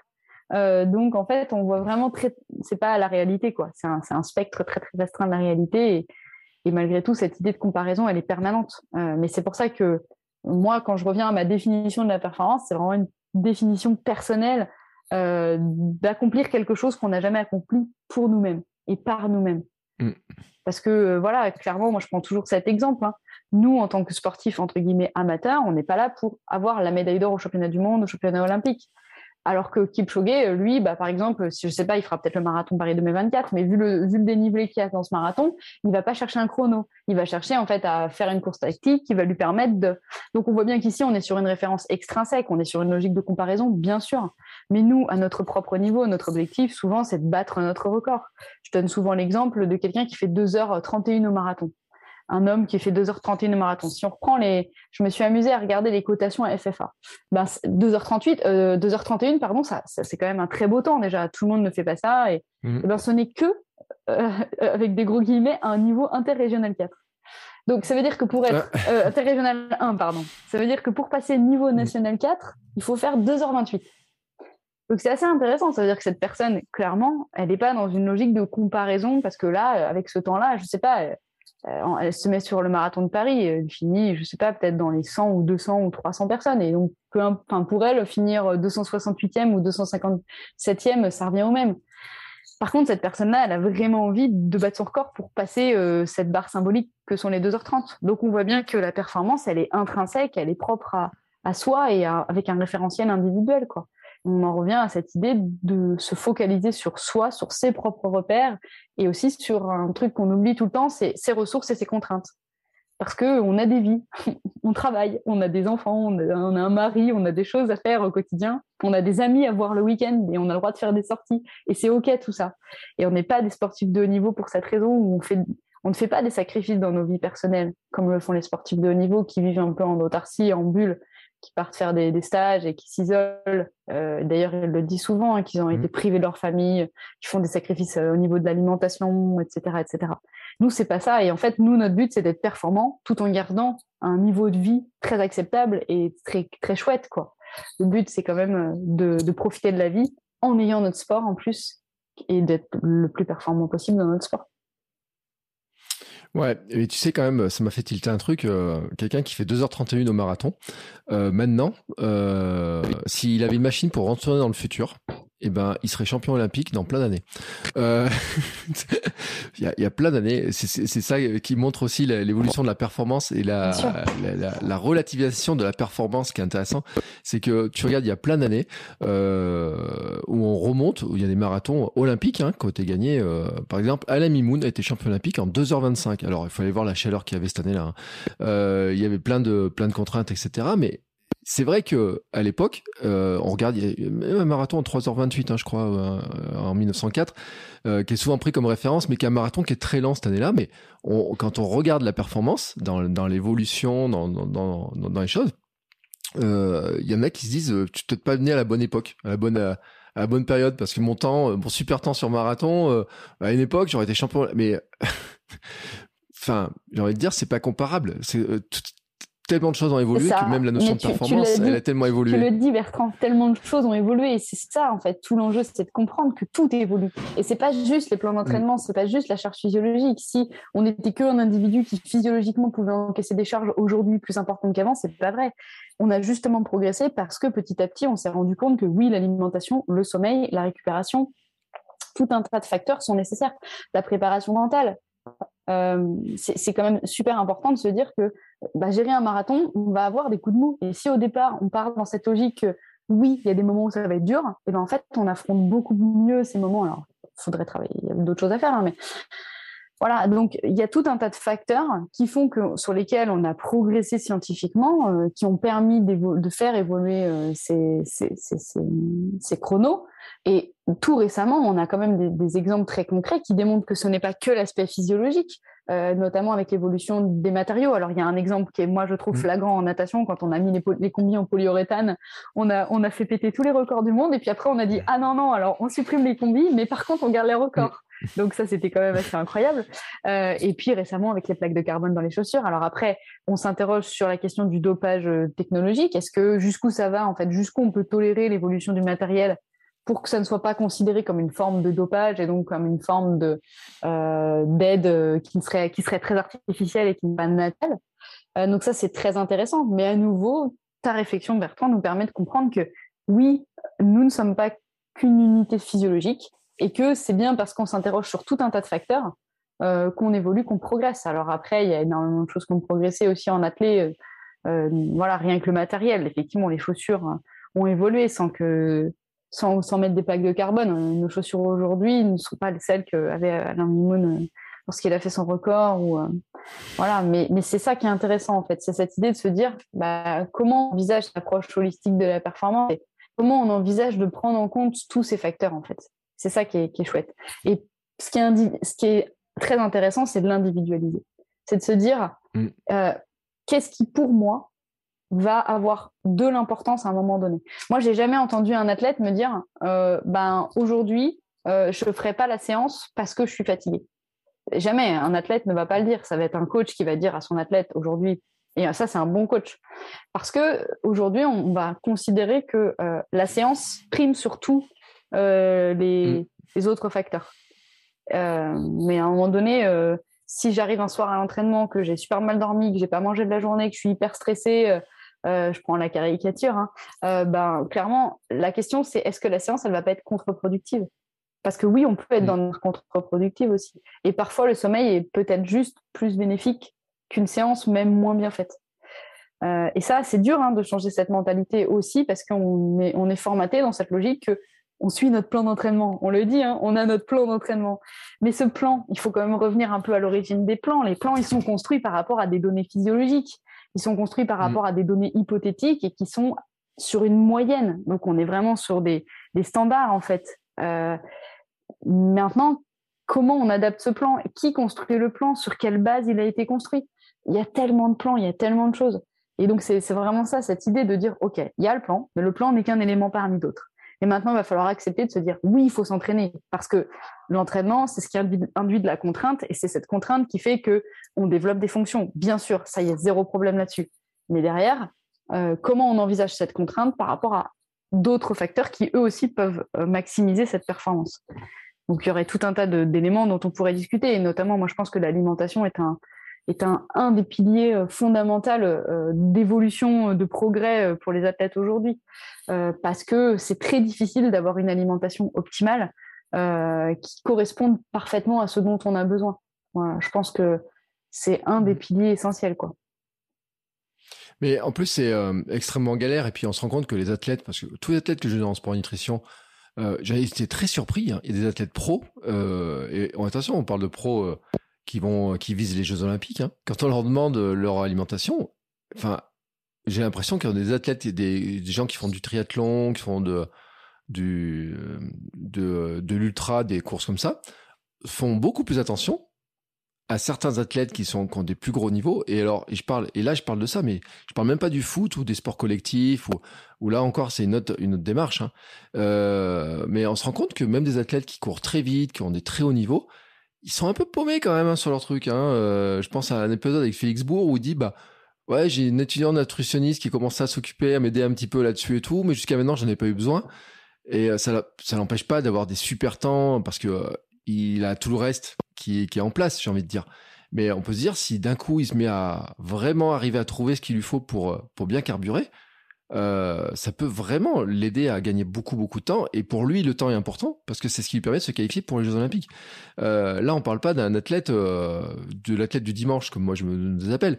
Là, on parle de quelqu'un qui a besoin de lui de faire le temps pour réaliser son rêve d'aller, de passer les minima. Tout à fait. Alors après, ça, moi, je trouve que c'est un truc qui me, qui me consterne encore aujourd'hui, c'est de me rendre compte que, et c'est c'est pas un exemple en fait, là tu, tu, tu cites Félix Bourg, mais ils sont très nombreux, ces sportifs de haut niveau. Alors il y a, y, a, y a, deux grandes catégories, on va dire, j'aime pas faire des catégories, mais malgré tout, il y a deux grandes catégories. Tu as les sportifs qui, voilà, qui n'ont pas trop pris conscience du truc, qui font un peu attention, euh, mais qui voilà, qui se disent que effectivement ça serait peut-être mieux, mais bon voilà. Et puis tu as les sportifs qui, eux, font déjà super attention, mais en fait, ils font n'importe quoi parce que, ben, à un moment donné, ils n'ont pas eu euh, les bonnes connaissances au bon moment. Et, non, mais ils sont nombreux. Hein. C'est-à-dire que tu le vois sur les réseaux. Enfin, rien. les réseaux, malgré tout, sont euh, c'est très biaisé hein, ce que tu vois, mais il y a des sportifs, ou même quand tu entends des interviews et tout, tu as des sportifs euh, qui malheureusement aujourd'hui ne maîtrisent pas suffisamment certaines bases de l'alimentation et qui voilà. Et donc moi, je suis toujours euh, assez consternée de me dire que après, c'est des problèmes euh, de moyens et d'autres problèmes politiques, etc. Mais dans les fédérations, on n'a pas encore euh, compris l'intérêt de. alors il y a des fédérations qui mettent en place tout un tas de choses. Hein, je ne jette pas la pierre aux fédérations, mais effectivement, je pense qu'on n'a pas encore totalement intégré euh, la, la, valeur de c'est ce qu'on expliquait. Mais à nouveau je, je pense que l'objectif c'est pas tant de parler du haut niveau parce que peut-être qu'il faut laisser euh, les structures de haut niveau euh, se charger de tout ça et qui c'est difficile toujours de porter un avis quand on n'a pas forcément une connaissance parfaite des choses. Mais nous en tant que sportifs comme tu dis du dimanche eh ben en fait faut qu'on se rende compte que moi je, je suis pleinement convaincu aujourd'hui que la charge d'entraînement c'est 50% on va dire de notre performance il y a 50 mm. autres pourcents sur lesquels on peut jouer. Et donc, c'est énorme de se dire que si je dors bien, si je mange bien, si je me repose bien, euh, si euh, j'essaye de comprendre comment mon corps fonctionne, si je gère bien mes émotions et mon stress, ben en fait, je peux tout autant agir sur ma performance que rien qu'en allant faire ma séance.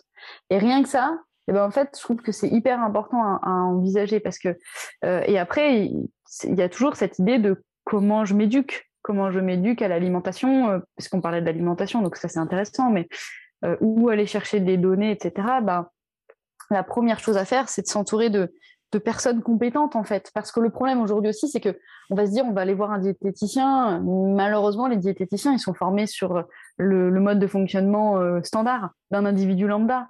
Euh, quand on est sportif mm. de haut niveau euh, et que, enfin, sportif de haut niveau, quand on est sportif du dimanche, comme tu le dis, mais qu'on se met des grosses charges d'entraînement, on prépare un marathon, un 24 heures, même un 10 km ou un semi, on fait subir à notre corps tout un tas de contraintes.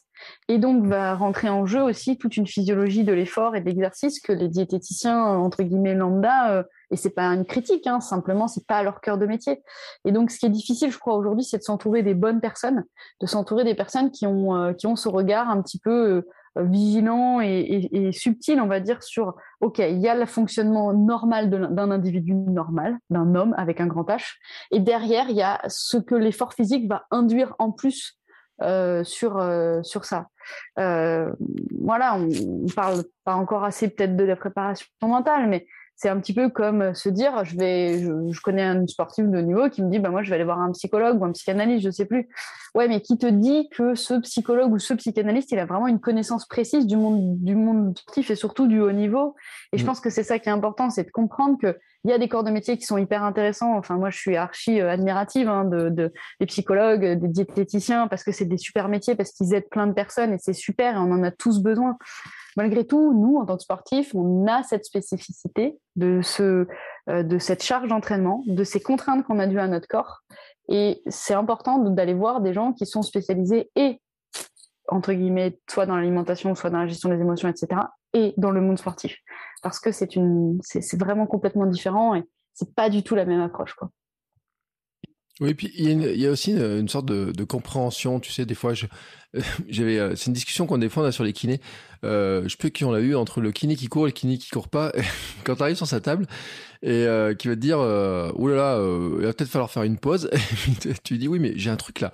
Et moi, ma kiné, quand je me rappelle quand je fais ma site, elle me dit elle, elle est rugbyman, tu vois, dans son esprit, et puis elle sait le, match, qu'il faut y aller, même si elle est un peu blessée, etc.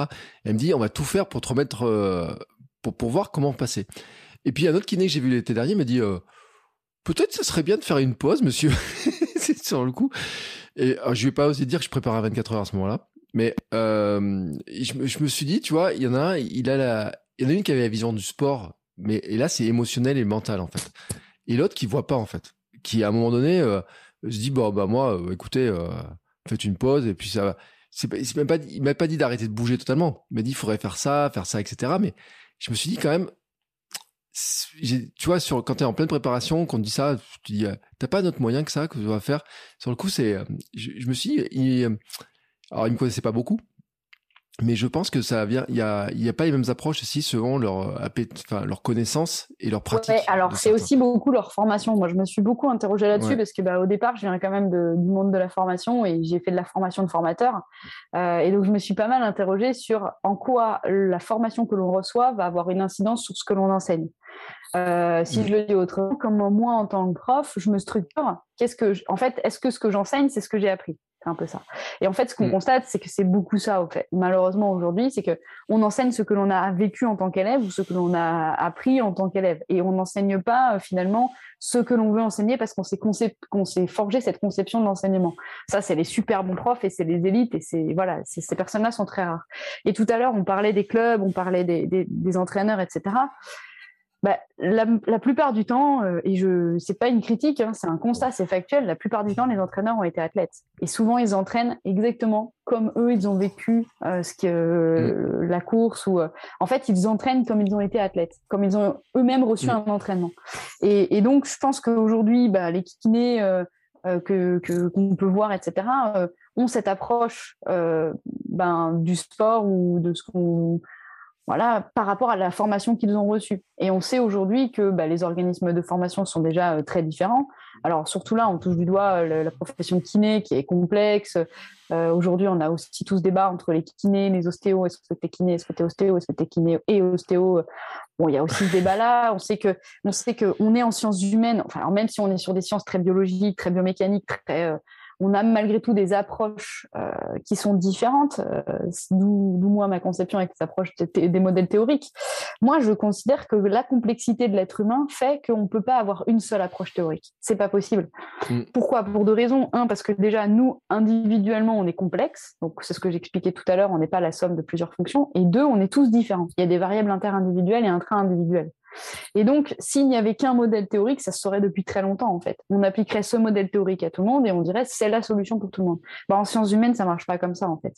Et, donc, c'est pour ça que je pense que c'est non seulement très intéressant d'avoir plein de points de vue, mais aussi d'avoir, même si on n'a qu'une seule personne de référence, il faut que cette personne elle ait cette vision très globale, très complémentaire, très très ouverte à plein de sciences et à plein de modèles théoriques pour dire bah là, peut-être que temporairement, il faut que tu t'inscrives dans telle approche, dans tel courant. Mais peut-être qu'à ce moment-là, tu auras besoin de ci, et peut-être qu'à ce moment-là. Et c'est ça qui va faire qu'à un moment donné, on, va tester aussi des choses. Je pense qu'on peut essayer de traiter une pathologie avec plein de modèles. Euh, par exemple, mm. euh, c'est pas parce qu'il y a un kiné qui dit que les périostiques, qu'il faudrait les traiter de cette manière. Et alors, sauf si c'est totalement antagoniste, hein, s'il y en a un qui dit de pas courir et l'autre qui dit de courir, mais il y a peut-être un juste milieu à trouver justement. Euh, bon bah là je vois, moi je me suis blessée pour ma prépa marathon. Euh, euh bon bah pourtant j'ai une bonne connaissance des phénomènes physiologiques, etc., etc. Et ben voilà, il va falloir que je tranche, il va falloir que je choisisse. Qu'est-ce que je fais? Bah là j'ai choisi de faire que les séances spécifiques et de faire beaucoup de vélo pour garder un gros volume d'un point de vue cardiovasculaire et et voilà, même si je sais que bah, j'aurais pas le bénéfice euh, des séances dures, pénibles pour l'intensité musculaire et tous les dommages musculaires que ça engendre de courir longtemps et sur euh, du goudron. Mais c'est un compromis parce que j'essaye d'aller piocher dans plein de modèles et de me dire qu'est-ce qui va être le mieux à un moment donné. Et en fait, c'est ça, je crois, l'idée, c'est de, replacer les choses dans un contexte particulier et d'aller investiguer comme un petit, un chercheur. Hein. C'est vraiment ça l'idée, un enquêteur. Hein. C'est de dire on va mener une enquête sur tous les facteurs qui vont faire que est-ce qu'on va là, est-ce qu'on va là, est-ce qu'on va là, quoi. C'est un peu ça. Hein. Mm. Sans oublier le facteur que, comme on disait, on n'est pas des pros et que euh, bah, il y a l'environnement, il y a la famille, il y a les. Euh, on avait parlé avec euh, Denis Richer hein, de ce sujet-là qui disait que euh, combien de coureurs d'ultra ou de triathlon euh, finissent euh, dépressifs, divorcés, voient plus leurs enfants et tout? Et moi, j'en connaissais un. Hein. J'ai déjà vu à l'œuvre le, le, phénomène qui est impressionnant hein, quand même, hein, qui vient de cette charge d'entraînement, de cette déconnexion, j'ai envie de dire à une sorte de réel où en fait il n'existait plus que son travail et la course. le reste, on a l'impression que ça n'existait plus euh, parce qu'il était focalisé sur euh, faut que je fasse un Ironman, faut que je fasse ça, faut que je fasse un ultra, faut que je fasse ça. Alors que l'équilibre, Euh, tu disais tout à l'heure l'histoire, on doit avoir des amis, on doit voir ça.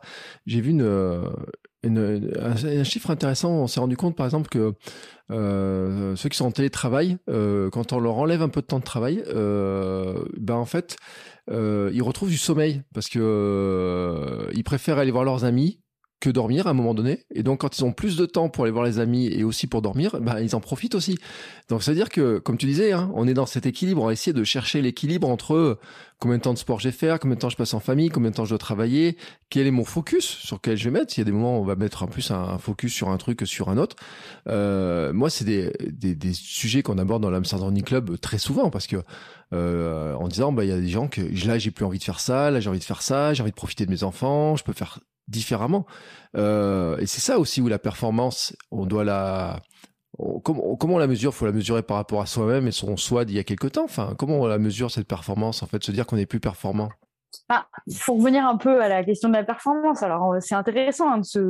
Moi, j'ai beaucoup, j'ai beaucoup travaillé sur le concept. Je me suis dit ok, parce que la performance, on en entend tout le temps parler finalement. Euh, on arrive sur une mm. course et on parle de performance et tout, mais au final, c'est quoi? Bah, quand on fait un peu un état des lieux de, la, de la, ce qu'on appelle nous une revue de littérature en, en, recherche, c'est faire un état des lieux de tout ce qui existe sur le concept. Et ben en fait, on se rend compte qu'il n'y a pas grand-chose. Et quand il y a, euh, bah, quand il y a, ce sont des définitions très hétérogènes et ou même divergentes parfois. Qu'est-ce que ça veut dire? Bah, un, ça, c'est un enseignement qui est intéressant. Ça veut dire que finalement, ce concept, un, il a été peu investigué parce qu'il reste flou, mm. euh, et, et, donc, ben, c'est un concept qui est peu borné donc qui aujourd'hui ne peut pas faire consensus dans le champ scientifique et n'a pas ça, n'a pas une, on va dire un ancrage solide dans, le champ scientifique. Mais voilà, ce que je disais, paradoxalement, ben, tout le monde a que ce mot à la bouche. Donc ça veut dire quoi? Ça veut dire que finalement, on utilise tous un mot qui a une signification différente. Donc moi, je reviens un peu toujours à cette idée d'étymologie. Je trouve que c'est toujours intéressant de revenir à l'étymologie des mots. Et, euh, et en fait, la performance, ça vient de parformer au XVIIIe siècle, qui voulait dire accomplir. Et donc, ben, finalement, j'aime bien cette idée de considérer que une performance, c'est un résultat qui est chiffré euh, dans une perspective de classement, soit par rapport à soi, ou soit dans le but d'améliorer ses performances par rapport à soi ou par rapport aux autres. Donc, finalement, moi, cette définition, je la trouve assez intéressante parce que euh, ça veut dire que toi, quand tu dis bah, que tu veux devenir champion de ton monde, eh ben, tout à fait, tu es dans une, logique de performance par rapport à toi, en fait. Et donc, tu cherches à améliorer tes résultats euh, par rapport à toi dans une logique de comparaison euh, personnelle. Et euh, il y a une autre définition de la performance que, que j'aime bien, c'est que euh, finalement, on, dit que, je crois que c'est Nota en 2007 qui dit que c'est un, une performance, c'est un constat qui va enregistrer un résultat à un instant T en référence mmh. à un contexte, à un objectif, un résultat attendu et quel que soit le domaine. Et ça, je trouve que c'est super intéressant parce qu'il y a tout dedans. Il y a l'idée du contexte, c'est-à-dire que la performance, elle s'inscrit dans un contexte donné. Et, tu viens de le dire, hein. nous, notre contexte, c'est un contexte de vie, c'est un contexte euh, dans lequel on travaille, on a une famille, etc. Mais aussi un contexte, euh, un objectif, c'est-à-dire, en gros, on va se fixer un objectif pour soi. Et si moi, demain, je veux faire 3h15 au marathon, bah, c'est mon objectif. Mais déjà, rien que le fait que je fasse un marathon d'automne ou un marathon de printemps, ben, d'emblée, peut-être que cet objectif, il serait, à, il serait à revoir ou à affiner.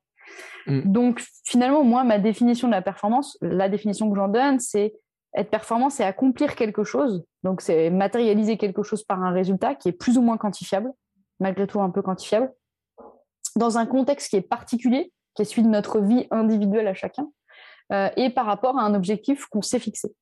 Donc finalement, euh, pour moi, la performance, c'est le fait de pouvoir accomplir quelque chose, sans doute le meilleur résultat qu'on ait jamais accompli, même sûrement le meilleur résultat qu'on ait jamais accompli à un moment donné de notre vie, mais dans un contexte qui est singulier et qui ne pourra jamais se reproduire.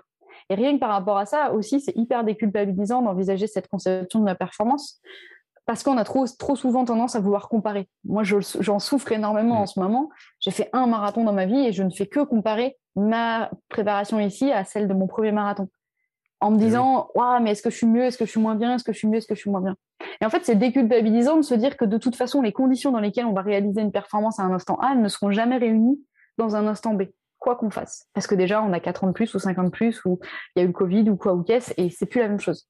Et ça, c'est assez important en fait de, de se déculpabiliser vis-à-vis de ça et de se dire que une performance, de toute façon, c'est toujours dans un contexte particulier, mais c'est à nous de tirer profit des forces et des faiblesses du contexte Et ça, c'est bah, un peu la définition de la performance, de la compétence, pardon.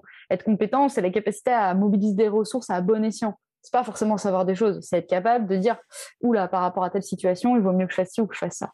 Bah, être performant, c'est un peu démontrer une forme de compétence d'adaptation à des contextes variés aussi. Et d'être mmh. capable de se dire, non, aujourd'hui, je fais pas la séance, j'ai envie d'aller courir, mais j'y vais pas parce que si, parce que ça, parce que j'ai mal, et j'irai demain et c'est pas grave. Et je crois que c'est aussi ça, c'est aussi remettre de l'intelligence, de la lucidité et de la réflexivité euh, dans un truc euh, où on considère, moi, par exemple, euh, quand on voit no pain, no gain, bah non, non, je suis pas d'accord. non, je suis pas d'accord parce mm. que oui, oui, la contrainte est nécessaire. Pourquoi? Parce que pour qu'un individu se développe, il faut nécessairement que les contraintes qui pèsent sur lui dépassent temporairement son niveau de ressources. C'est une certitude. Donc je ne peux pas progresser si les contraintes qui pèsent sur moi ne sont pas supérieures à mon niveau de ressources. Mais à un moment donné, il y a toujours cette histoire de jusqu'où va la douleur. Hein. Et, mm. et jusqu'où, c'est de toute façon, c'est jusqu'où on accepte nous la douleur. C'est pas, euh, c'est qu'une histoire d'acceptation de la douleur. Hein. Et d'ailleurs, c'est un autre paramètre, c'est qu'il y a des personnes hypersensibles. Et ces personnes, elles vont beaucoup moins accepter d'aller loin dans la douleur que d'autres. Donc, quand on parle d'individualisation, euh, il y a des gens, ils ont des difficultés à courir à VMA rien que parce que c'est pénible, hein. parce qu'ils sont hypersensibles et que c'est trop pour eux, c'est trop dur de supporter ces, éléments de douleur là. Et tout ça, c'est hyper intéressant à prendre en compte. Donc voilà, la performance pour moi, c'est ça en fait. C'est vraiment cette idée pour nous dans dans ce qu'on pourrait se considérer des sportifs du dimanche, même si on court tous plus que le dimanche, euh, que c'est une logique de comparaison intrinsèque. D'où l'idée de tout ce, dont on a parlé depuis tout à l'heure, des repères, de l'éducation, d'être devenir de plus en plus autonome sur sa propre manière de s'entraîner, de gérer sa vie, etc. Et c'est nullement en fait une logique de comparaison à des repères extérieurs. Euh, c'est qu'une poignée de personnes qui peuvent dire je vais jouer le podium, même si on joue le podium dans mm. une course. Ok, c'est très bien, on joue le podium dans une course, c'est parfait. Malgré tout, on n'est pas des on sera jamais champion du monde, on sera jamais champion olympique. Et nous, notre but, c'est simplement à un moment donné d'accomplir quelque chose qu'on n'a jamais accompli jusque-là.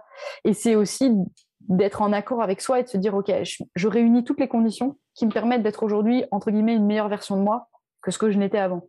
Pour moi, c'est un peu ça la performance. C'est aussi une évolution dans le temps. Mm. C'est aussi accepter l'idée que bah, aujourd'hui, je suis juste meilleur qu'hier. Et c'est cool. Et c'est déjà bien. Et c'est hyper déculpabilisant de le voir comme ça. Je trouve que plutôt que de se dire je veux faire 3h15 au marathon et si je fais pas 3h15, je suis trop nul. Bah non, parce que c'est trop dur sinon. Oui, mais tu vois, et alors c'est drôle parce que dans euh, trois semaines maintenant, ouais, deux semaines et demie, je cours un 10 km sur lequel je me suis inscrit. Je le dis euh, pour ceux qui sont en Auvergne, c'est la course tâche euh, à Aubière. Et, et donc forcément, je sors d'un 24 heures. Je sors d'une année où j'ai fait un 496 challenge, donc plutôt deux challenges ultra dans l'année, donc plutôt en mode escargot, où j'ai perdu beaucoup de VMA l'an dernier et où j'ai pas fait grand chose pour la retrouver parce que je n'avais pas besoin d'aller la retrouver. Et donc, cette histoire de comparaison, là, euh, de dire oui, je fais 3h15 à mon marathon, enfin, je fais combien de temps je vais faire au prochain, est-ce que je vais faire plus vite, moins vite, comment c'est mes préparations. Et ben, je suis un peu sur mon 10 km là, parce que je me dis forcément, forcément que mon 10 km dans 10 jours, euh, l'autre jour, j'ai mis une blague sur Instagram, j'ai dit comment je fais pour retrouver ma pointe de vitesse? Et tu m'as dit, on peut en parler, mais je sais ce qu'il faut faire, mais sauf que je la retrouverai jamais aussi vite que j'aimerais pour arriver à faire un temps qui se rapprocherait de mon dernier 10 km, qui est lointain en plus, et qui est super lointain, et qui a maintenant euh, peut-être 6 ans. Ouais, mais c'est sûr qu'en deux semaines et demie, c'est mort. je te le dis tout de suite. C'est mort. C'est mort. Et puis tu sais, j'étais sur une phase de progression à l'époque, tu sais, où je courais, où je progressais beaucoup plus vite. J'étais un peu plus jeune. J'étais dans l'euphorie du jeune coureur un peu couillon. Enfin, étendant, quand je dis jeune coureur, c'est pas par l'âge, c'est par la découverte de la course et la progression. C'est-à-dire, euh, en la première année, quand on progresse, donc j'étais un peu tout fou et tout, euh, même si euh, je me suis rendu compte qu'après, je me suis bien grillé. Mais c'est sûr que la comparaison, il faut pas que, faut pas que je cherche à me comparer. Mais comment je vais la mesurer ma performance en fait, mon, petit critère là, ça va être quoi me de dire je suis performant ce jour-là en bah, fait? Là, il y a deux choses. Le problème, c'est qu'en fait, tu veux euh, être meilleur que ton 10 km d'il y a 5 ans, mais sauf que la préparation que tu as mis en place, elle n'est pas cohérente vis-à-vis de ça. C'est-à-dire que si demain tu nous dis, ben voilà, moi je veux vraiment performer sur un 10 km et devenir, euh, enfin, réaliser ma meilleure perte sur 10 km de toute ma vie, ben on va mettre en place un plan d'entraînement et tout un tas de conditions autres que le plan d'entraînement qui vont te permettre d'être performant sur 10 km. Là, en l'occurrence, tu as fait ce truc peut-être par, euh, par envie, par plaisir, par challenge, par plein de motivation. tu vas faire ce 10 km et tu vas le faire avec les armes que tu as. Maintenant, la question, c'est comment en deux semaines et demie retrouver de la vitesse? C'est un peu ça la question. tu vas retrouver de la vitesse. En fait, quoi qu'il arrive, quelle que soit la course que l'on fait, il faut quand même toujours envisager le fait que euh, globalement, on, fonctionne toujours avec un réservoir et un débit. On va parler dans la, mm. pour vulgariser, hein, dans la filière aérobie, euh, globalement, on a une capacité à, tenir longtemps, une capacité à envoyer vite de l'énergie. Euh, sur un 10 km, ben, tu vas devoir réduire un petit, enfin, tu vas devoir augmenter un petit peu et ton débit, euh, donc augmenter ta vitesse de course. Mais au final, mm. ton débit, c'est quoi? C'est ta VMA. Hein. C'est-à-dire que il faut bien avoir en tête que plus notre VMA elle est élevée, plus on sera performant dans toutes les courses. Parce que mm. il faut pas se leurrer, hein. même les mecs qui font l'ultra l'UTMB, ils ont des ils ont des VMA incroyables. Hein. Parce qu'en fait, c'est ah, toujours une histoire de pourcentage de VMA. C'est-à-dire que plus ta VMA elle est haute, plus tu vas pouvoir courir à un haut niveau de VMA. Donc euh, là, en mm. l'occurrence, effectivement, sur ton 10 km, bah là, il faudrait que pendant deux, faut pas trop charger parce qu'après, il faut que ta dernière semaine, tu relâches un peu, mais il faudrait faire des séances à VMA, il faudrait faire des séances au, seuil. Euh, typiquement, euh, les bonnes séances sur, sur 10 bornes qui peuvent être intéressantes pour toi, c'est des séances au seuil anaérobie lactique. Euh, donc c'est des séances, par exemple, 4, 5, 6 fois 1000 à 80-85% de, de VMA c'est typiquement les séances qui font très très mal. C'est typiquement les séances euh, de la mort, comme on dit. Rien que d'y penser, j'ai peur. Ouais, c'est pas les c'est pas les séances les plus agréables. En fait, c'est vraiment des séances pénibles parce que c'est assez long. Euh, on est sur des efforts de, ça dépend des individus, mais de 4, 4 minutes 30, 5 minutes. Euh, répéter plusieurs fois avec peu de récupération. Et en fait, il y, a mm. une véritable acidose musculaire et il y a une, vraiment une véritable fatigue musculaire qui s'instaure. Alors que quand on fait du 30-30, bon, bah, on sait que c'est, c'est, pas très long et il y a un côté très ludique au 30-30. On, est à, on est à ce qu'on appelle la PMA, donc la puissance maximale aérobie. Euh, bon, ça, c'est deux, c'est des séances qui peuvent être intéressantes. Après, tu peux jouer sur des fartleks plus ou moins longs. Euh, mais globalement, il faut que tu sois sur de l'intensité, euh, sur des blocs d'intensité. Et voilà. Après, euh, il y a une autre donnée, c'est qu'effectivement, avec l'âge, euh, la vitesse pure a tendance à décroître.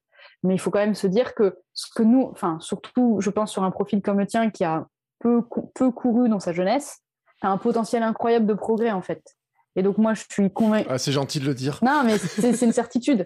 C'est-à-dire que, voilà, je suis convaincue que tu es capable d'élever ton niveau sur 10 km par l'entraînement que tu vas gagner par l'expérience que tu as accumulée ces dernières années et tout mm. ce que tu as fait, en fait, que ce soit le 24 heures, ton marathon, etc., bah, ça te donne cette fameuse, ce fameux réservoir, cette fameuse grosse capacité à derrière pouvoir exploiter tout ça. Euh, on le dit souvent aussi, mais euh, tu cours tous les jours, tu te blesses pas, c'est pas anodin. C'est parce qu'en fait, tu as habitué ton corps à courir tous les jours, tu as habitué ton corps à avoir une charge d'entraînement. Et ça, mine de rien, c'est une base énorme pour derrière entamer une préparation spécifique pour un objectif particulier. Euh, moi, je suis convaincue que si demain tu, veux faire une préparation spécifique sur 10 km, bah, toute cette base, tout ce foncier que tu as accumulé, mais il est précieux en fait. C'est un peu comme un matelas que tu t'es construit et derrière, euh, tu vas pouvoir te, avoir un peu plus de, flexibilité. Euh, mm. Donc effectivement, la vitesse, c'est quelque chose d'important. Euh, on n'obtient pas de la vitesse comme ça. Après, il y a des profils plus ou moins rapides. Euh, moi, j'ai jamais été rapide. Hein. Euh, pourtant, depuis toute petite, on m'a dit euh, respecte le. Moi, j'ai fait les écoles d'athlètes, j'ai fait les, les classes, tout, cursus classique. Hein. On m'a toujours dit fais de la vitesse pendant que t'as l'âge, mais j'avançais pas. Je, je vais pas vite. donc moi, j'étais bonne sur des raids, sur des trucs hyper longs. Après, il y a des gens comme ça qui n'ont pas de vitesse, qui ont moins de vitesse que d'autres. T'as des gens qui sont super rapides. C'est pas par hasard si on a des en athlète, on a plein de disciplines et qu'on a plein de champions dans, avec des, des typologies de fibres différentes. Et puis, il y a aussi cette histoire-là, c'est qu'en fait, selon le type d'effort qu'on va faire, on va avoir plus de fibres dites lentes ou plus de fibres dites rapides. Je dis bien dites et je dis bien des gros guillemets parce que euh, clairement, on est en train de remettre pas en question totalement ce, ce, ce, ces données, mais on est en train d'investiguer parce que peut-être à l'ascension que, que des fibres rapides peuvent fonctionner euh, comme des fibres lentes dans certains cas, etc. Donc, il y a des types de fibres différentes. Effectivement, un entraînement de long ou d'ultra long va privilégier un certain type de fibres, majoritairement. Euh, et donc, effectivement, avant de reconstruire des, plus de fibres rapides, ben, il va falloir faire des séances. Et c'est tout le but de l'entraînement, c'est que le temps est une donnée précieuse et deux semaines et demie pour, euh, pour, sortir ton plus haut niveau de performance, il y a de l'enjeu. Après, peut-être que simplement le simple fait que tu, te sois hyper bien entraîné pour le 24 heures, tu as fait un trail euh, là, ça peut donner, ça peut donner des atouts. Hein. Voilà, à voir. Ouais, puis sur un malentendu, on sait jamais. Euh, non, en plus après pour l'histoire, c'est que j'y vais parce que c'est une course caritative euh, qui est euh, dans le cadre du Movember, donc c'est euh, pour le cancer, euh, contre les cancers des hommes et tout. Et donc c'est vrai que c'est une cause qui me tient à cœur, et d'autant plus que depuis que je suis papa, et c'est vrai que c'est une course qui j'avais fait il y a, j'ai fait deux éditions, il y a une où j'étais, je revenais de blessure, j'ai et en fait, année, mon hésitation, c'était je me mets sur le 5, je me mets sur le 10.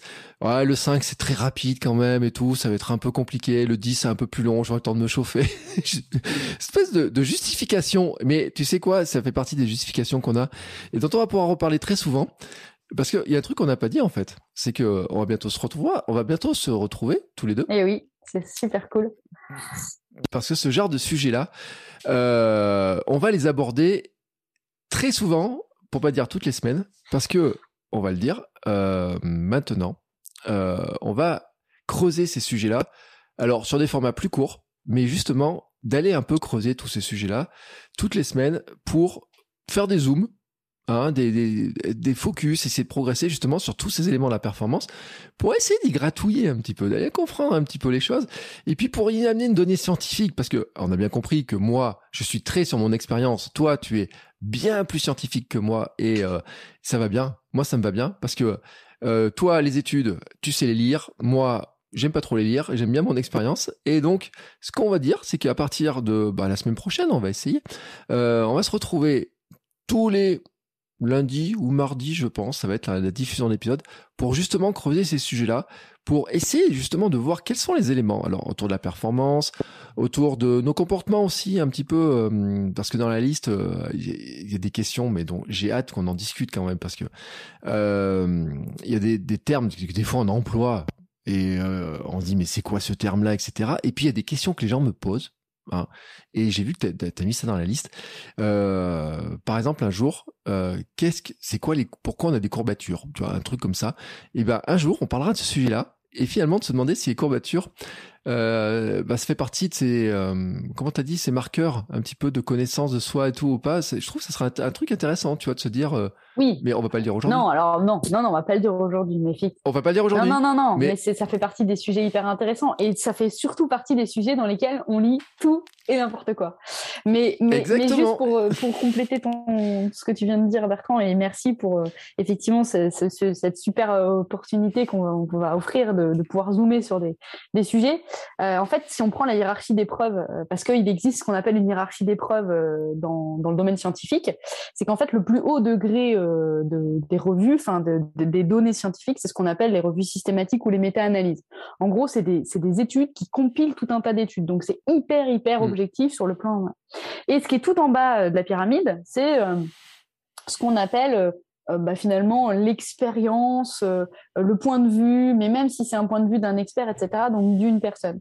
Et en fait, ce qui est très intéressant avec ce que tu viens d'expliquer, c'est que là, on va, à nous deux, explorer toute cette hiérarchie d'épreuves. C'est-à-dire qu'on va avoir une complémentarité entre ton expérience qui est nécessaire parce que, et, mon expérience aussi en tant que sportive, hein, nos expériences qui sont nécessaires parce qu'on part du terrain, on part de la réalité, pour faire un aller-retour avec des données scientifiques et notamment on essaiera effectivement toujours de donner le plus haut niveau degré de preuve euh, en allant vers des, revues qui sont euh, majoritairement sur des méta-analyses, donc quand c'est possible. Malgré tout, on, je tiens tout de suite à le dire, c'est qu'en sciences humaines, c'est très compliqué en fait de, mettre en place des études parce qu'on ne peut pas enfermer les gens dans, des boîtes. On ne peut pas leur dire pendant une semaine, vous rentrez dans cette maison, vous vivez comme ci ou comme ça.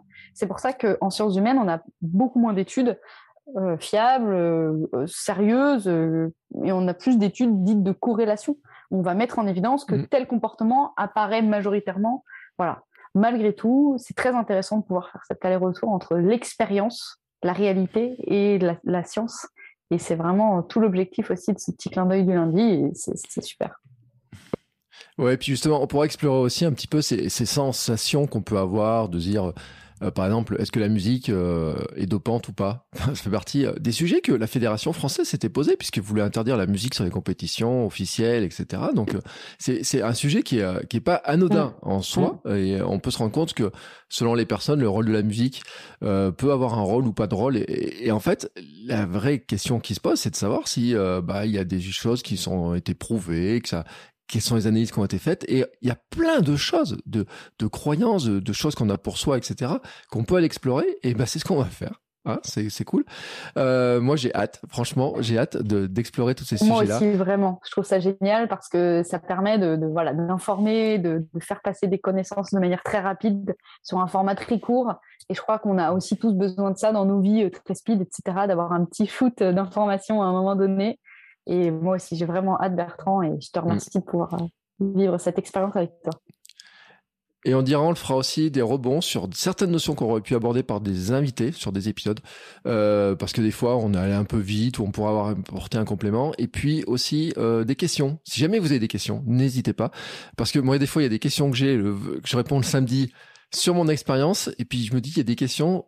Tu vois, maintenant que je les ai, je me dis, des fois, je je pense que je les remettrai dans la liste des choses qu'on pourrait traiter parce que je pense qu'il y a des choses qui sont intéressantes et euh, où on n'aurait pas la même réponse l'un et l'autre parce qu'on n'a pas la même vision, on aurait des visions complémentaires et euh, donc n'hésitez pas à, nous envoyer des questions euh, quand vous aurez compris un peu le principe et je remettrai dans les liens des notes de l'épisode, j'ai même le système pour les mettre en audio. Donc si vous voulez poser la question en audio, vous pourrez les poser en audio. Eh ben écoute, je crois qu'on a fait le tour pour aujourd'hui, non? Qu'est-ce que tu en penses? Je pense que c'est pas mal, hein. effectivement. Les questions, si on, voulait également me les poser, peut-être qu'il y aura les notes euh, de mes contacts euh, mm. en bas de page. Donc, si vous voulez me le poser directement, c'est aussi possible. On, fera un inventaire avec Bertrand de voir ce qu'on traite euh, ensemble, ce qui nous intéresse le plus.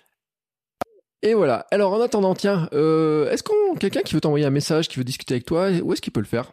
Euh, bah, je pense que je t'ai envoyé toutes mes coordonnées, donc je t'ai donné l'adresse de mon site, j'ai aussi donné mon contact euh, mail, je, réponds beaucoup aux mails, je traite très bien les mails, ou alors euh, je peux mettre aussi mon numéro de téléphone, c'est pas un problème.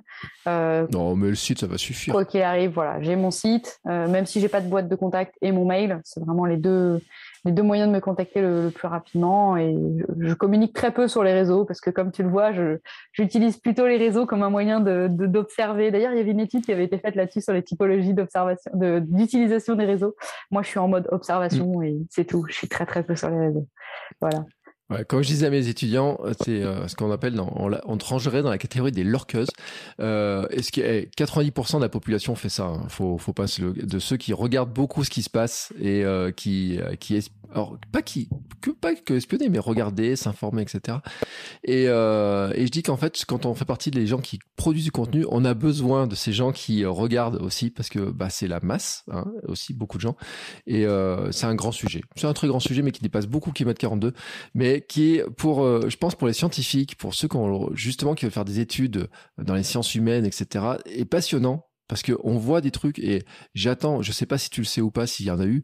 Moi, j'attends d'avoir des, des tests sur Strava, comment les gens ils considèrent Strava, qu'est-ce que ça les, qu'est-ce que ça implique sur leur sur leur mental, sur leur comparaison, sur leur niveau de performance, sur euh, tout un tas de trucs qui doit être totalement dingue. Et euh, je suis content parce qu'il y a longtemps, j'avais dit que Strava, je pense, ça perturbait les gens. On me dit, oh, tu te prends la tête pour rien, Bertrand. Et j'ai vu il y a pas très longtemps Thomas Laure Blanchet, elle l'a mis et elle dit à quel point il mesurait l'impact sur ces jeunes sportifs, les jeunes membres des, des équipes. Donc, comme quoi, euh, des fois, il y a des, on se rend compte qu'avec la longue, les, certains trucs qui sont bien, par certains aspects, peuvent être aussi problématiques. Et je pense qu'on en mettra un jour sur la liste de, de ce sujet-là, si ça te dit. En attendant, bah bien sûr, moi je mets tous les liens dans les notes de l'épisode. Euh, on se retrouve très bientôt Hein, pour la suite de nos petites aventures. Euh, on a fait une liste de sujets. Je vous dis rien, hein, ce sera la surprise. Et puis, euh, en attendant, euh, qu'est-ce que je peux dire? Bah, t'es blessé, mais tu t'entraînes quand même. Tu nous as dit. Ouais, je, m'entraîne. Je fais du, j'essaye de faire du vélo, mais je vais, je vais pas lâcher parce que c'est trop beau un marathon et on, lâche pas une prépa marathon. Donc, je fais le marathon de Nevers hein, normalement, si tout va bien, si je peux le faire à la fin du mois de novembre. Voilà. Marathon de Nevers, dont je vous rappelle d'ailleurs qu'on avait eu l'organisateur, euh, ah, j'ai perdu son nom, euh, dans un épisode justement l'an dernier où nous avait parlé de comment organiser un marathon comme ça. Et euh, tiens, et en parlant de priorité, d'ailleurs, j'ai vu sur ses réseaux qu'il courait de moins en moins parce qu'il organise de plus en plus de choses et comme quoi, hein, euh, même des coureurs comme ça. Mais il s'est frotté au marathon de euh, Reims. J'ai vu il y a pas longtemps, tu vois, comme quoi. les réseaux, ça sert aussi à savoir tous ces éléments là qui sont vraiment passionnants. Eh ben écoute, je te souhaite quand même une bonne continuation de préparation. Hein, d'ici, euh, on se retrouve d'ici euh, quelques jours pour euh, continuer à discuter de ces sujets-là. Et puis, bien entendu, en attendant, moi, je mettrai tous les liens dans les notes de l'épisode. On se retrouve donc pour samedi le conseil. La semaine prochaine, on commence sur nos petits zooms. Je dis pas le sujet. Puis la semaine prochaine, avec de nouveaux invités, là, je sais à peu près quels sont aussi les autres invités. J'en ai toute une panoplie. Tu vois, on va avoir plein de rebonds et tout. Ça va être passionnant. Il y a des trucs, c'est magique. Trop hâte. C'est trop génial. On va parler de stress, on va parler de reprise du sport, on va parler d'enfants, euh, avec des gens d'ailleurs qui sont chercheurs, hein, euh, comme toi. Euh, voilà, il y aura plein de sujets qui vont être abordés. Le mois de novembre va être riche en apprentissage, je vous garantis. je pense qu'on va finir l'année beaucoup moins bête qu'on l'a commencé. Ah, en tout cas, c'est mon avis. c'est un peu pour ça que je être plus sportif. Et puis, il y a une, question que j'ai j'ai vu aussi ce week-end des performances de vieillards galopants. Oh qui m'ont épaté et euh, je me dis mais comment est-ce qu'ils font pour courir aussi vite encore malgré les 70 ans et tout? Et ben ça fait partie aussi des sujets que j'ai envie de creuser et dont on parlera très prochainement et ben écoute sur ce on va clôturer pour aujourd'hui. Merci beaucoup Laure, c'était passionnant. J'ai vraiment hâte de la suite. Et... Merci Bertrand. Ouais, vraiment merci à toi. Bien entendu, je mets tous les liens dans les autres épisodes et on se retrouve très bientôt. Ciao ciao. Au revoir.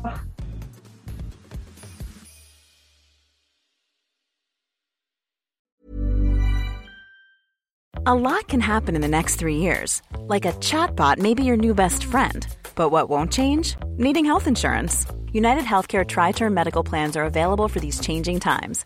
Underwritten by Golden Rule Insurance Company, they offer budget friendly, flexible coverage for people who are in between jobs or missed open enrollment. The plans last nearly three years in some states, with access to a nationwide network of doctors and hospitals. So, for whatever tomorrow brings, United Healthcare Tri Term Medical Plans may be for you. Learn more at uh1.com.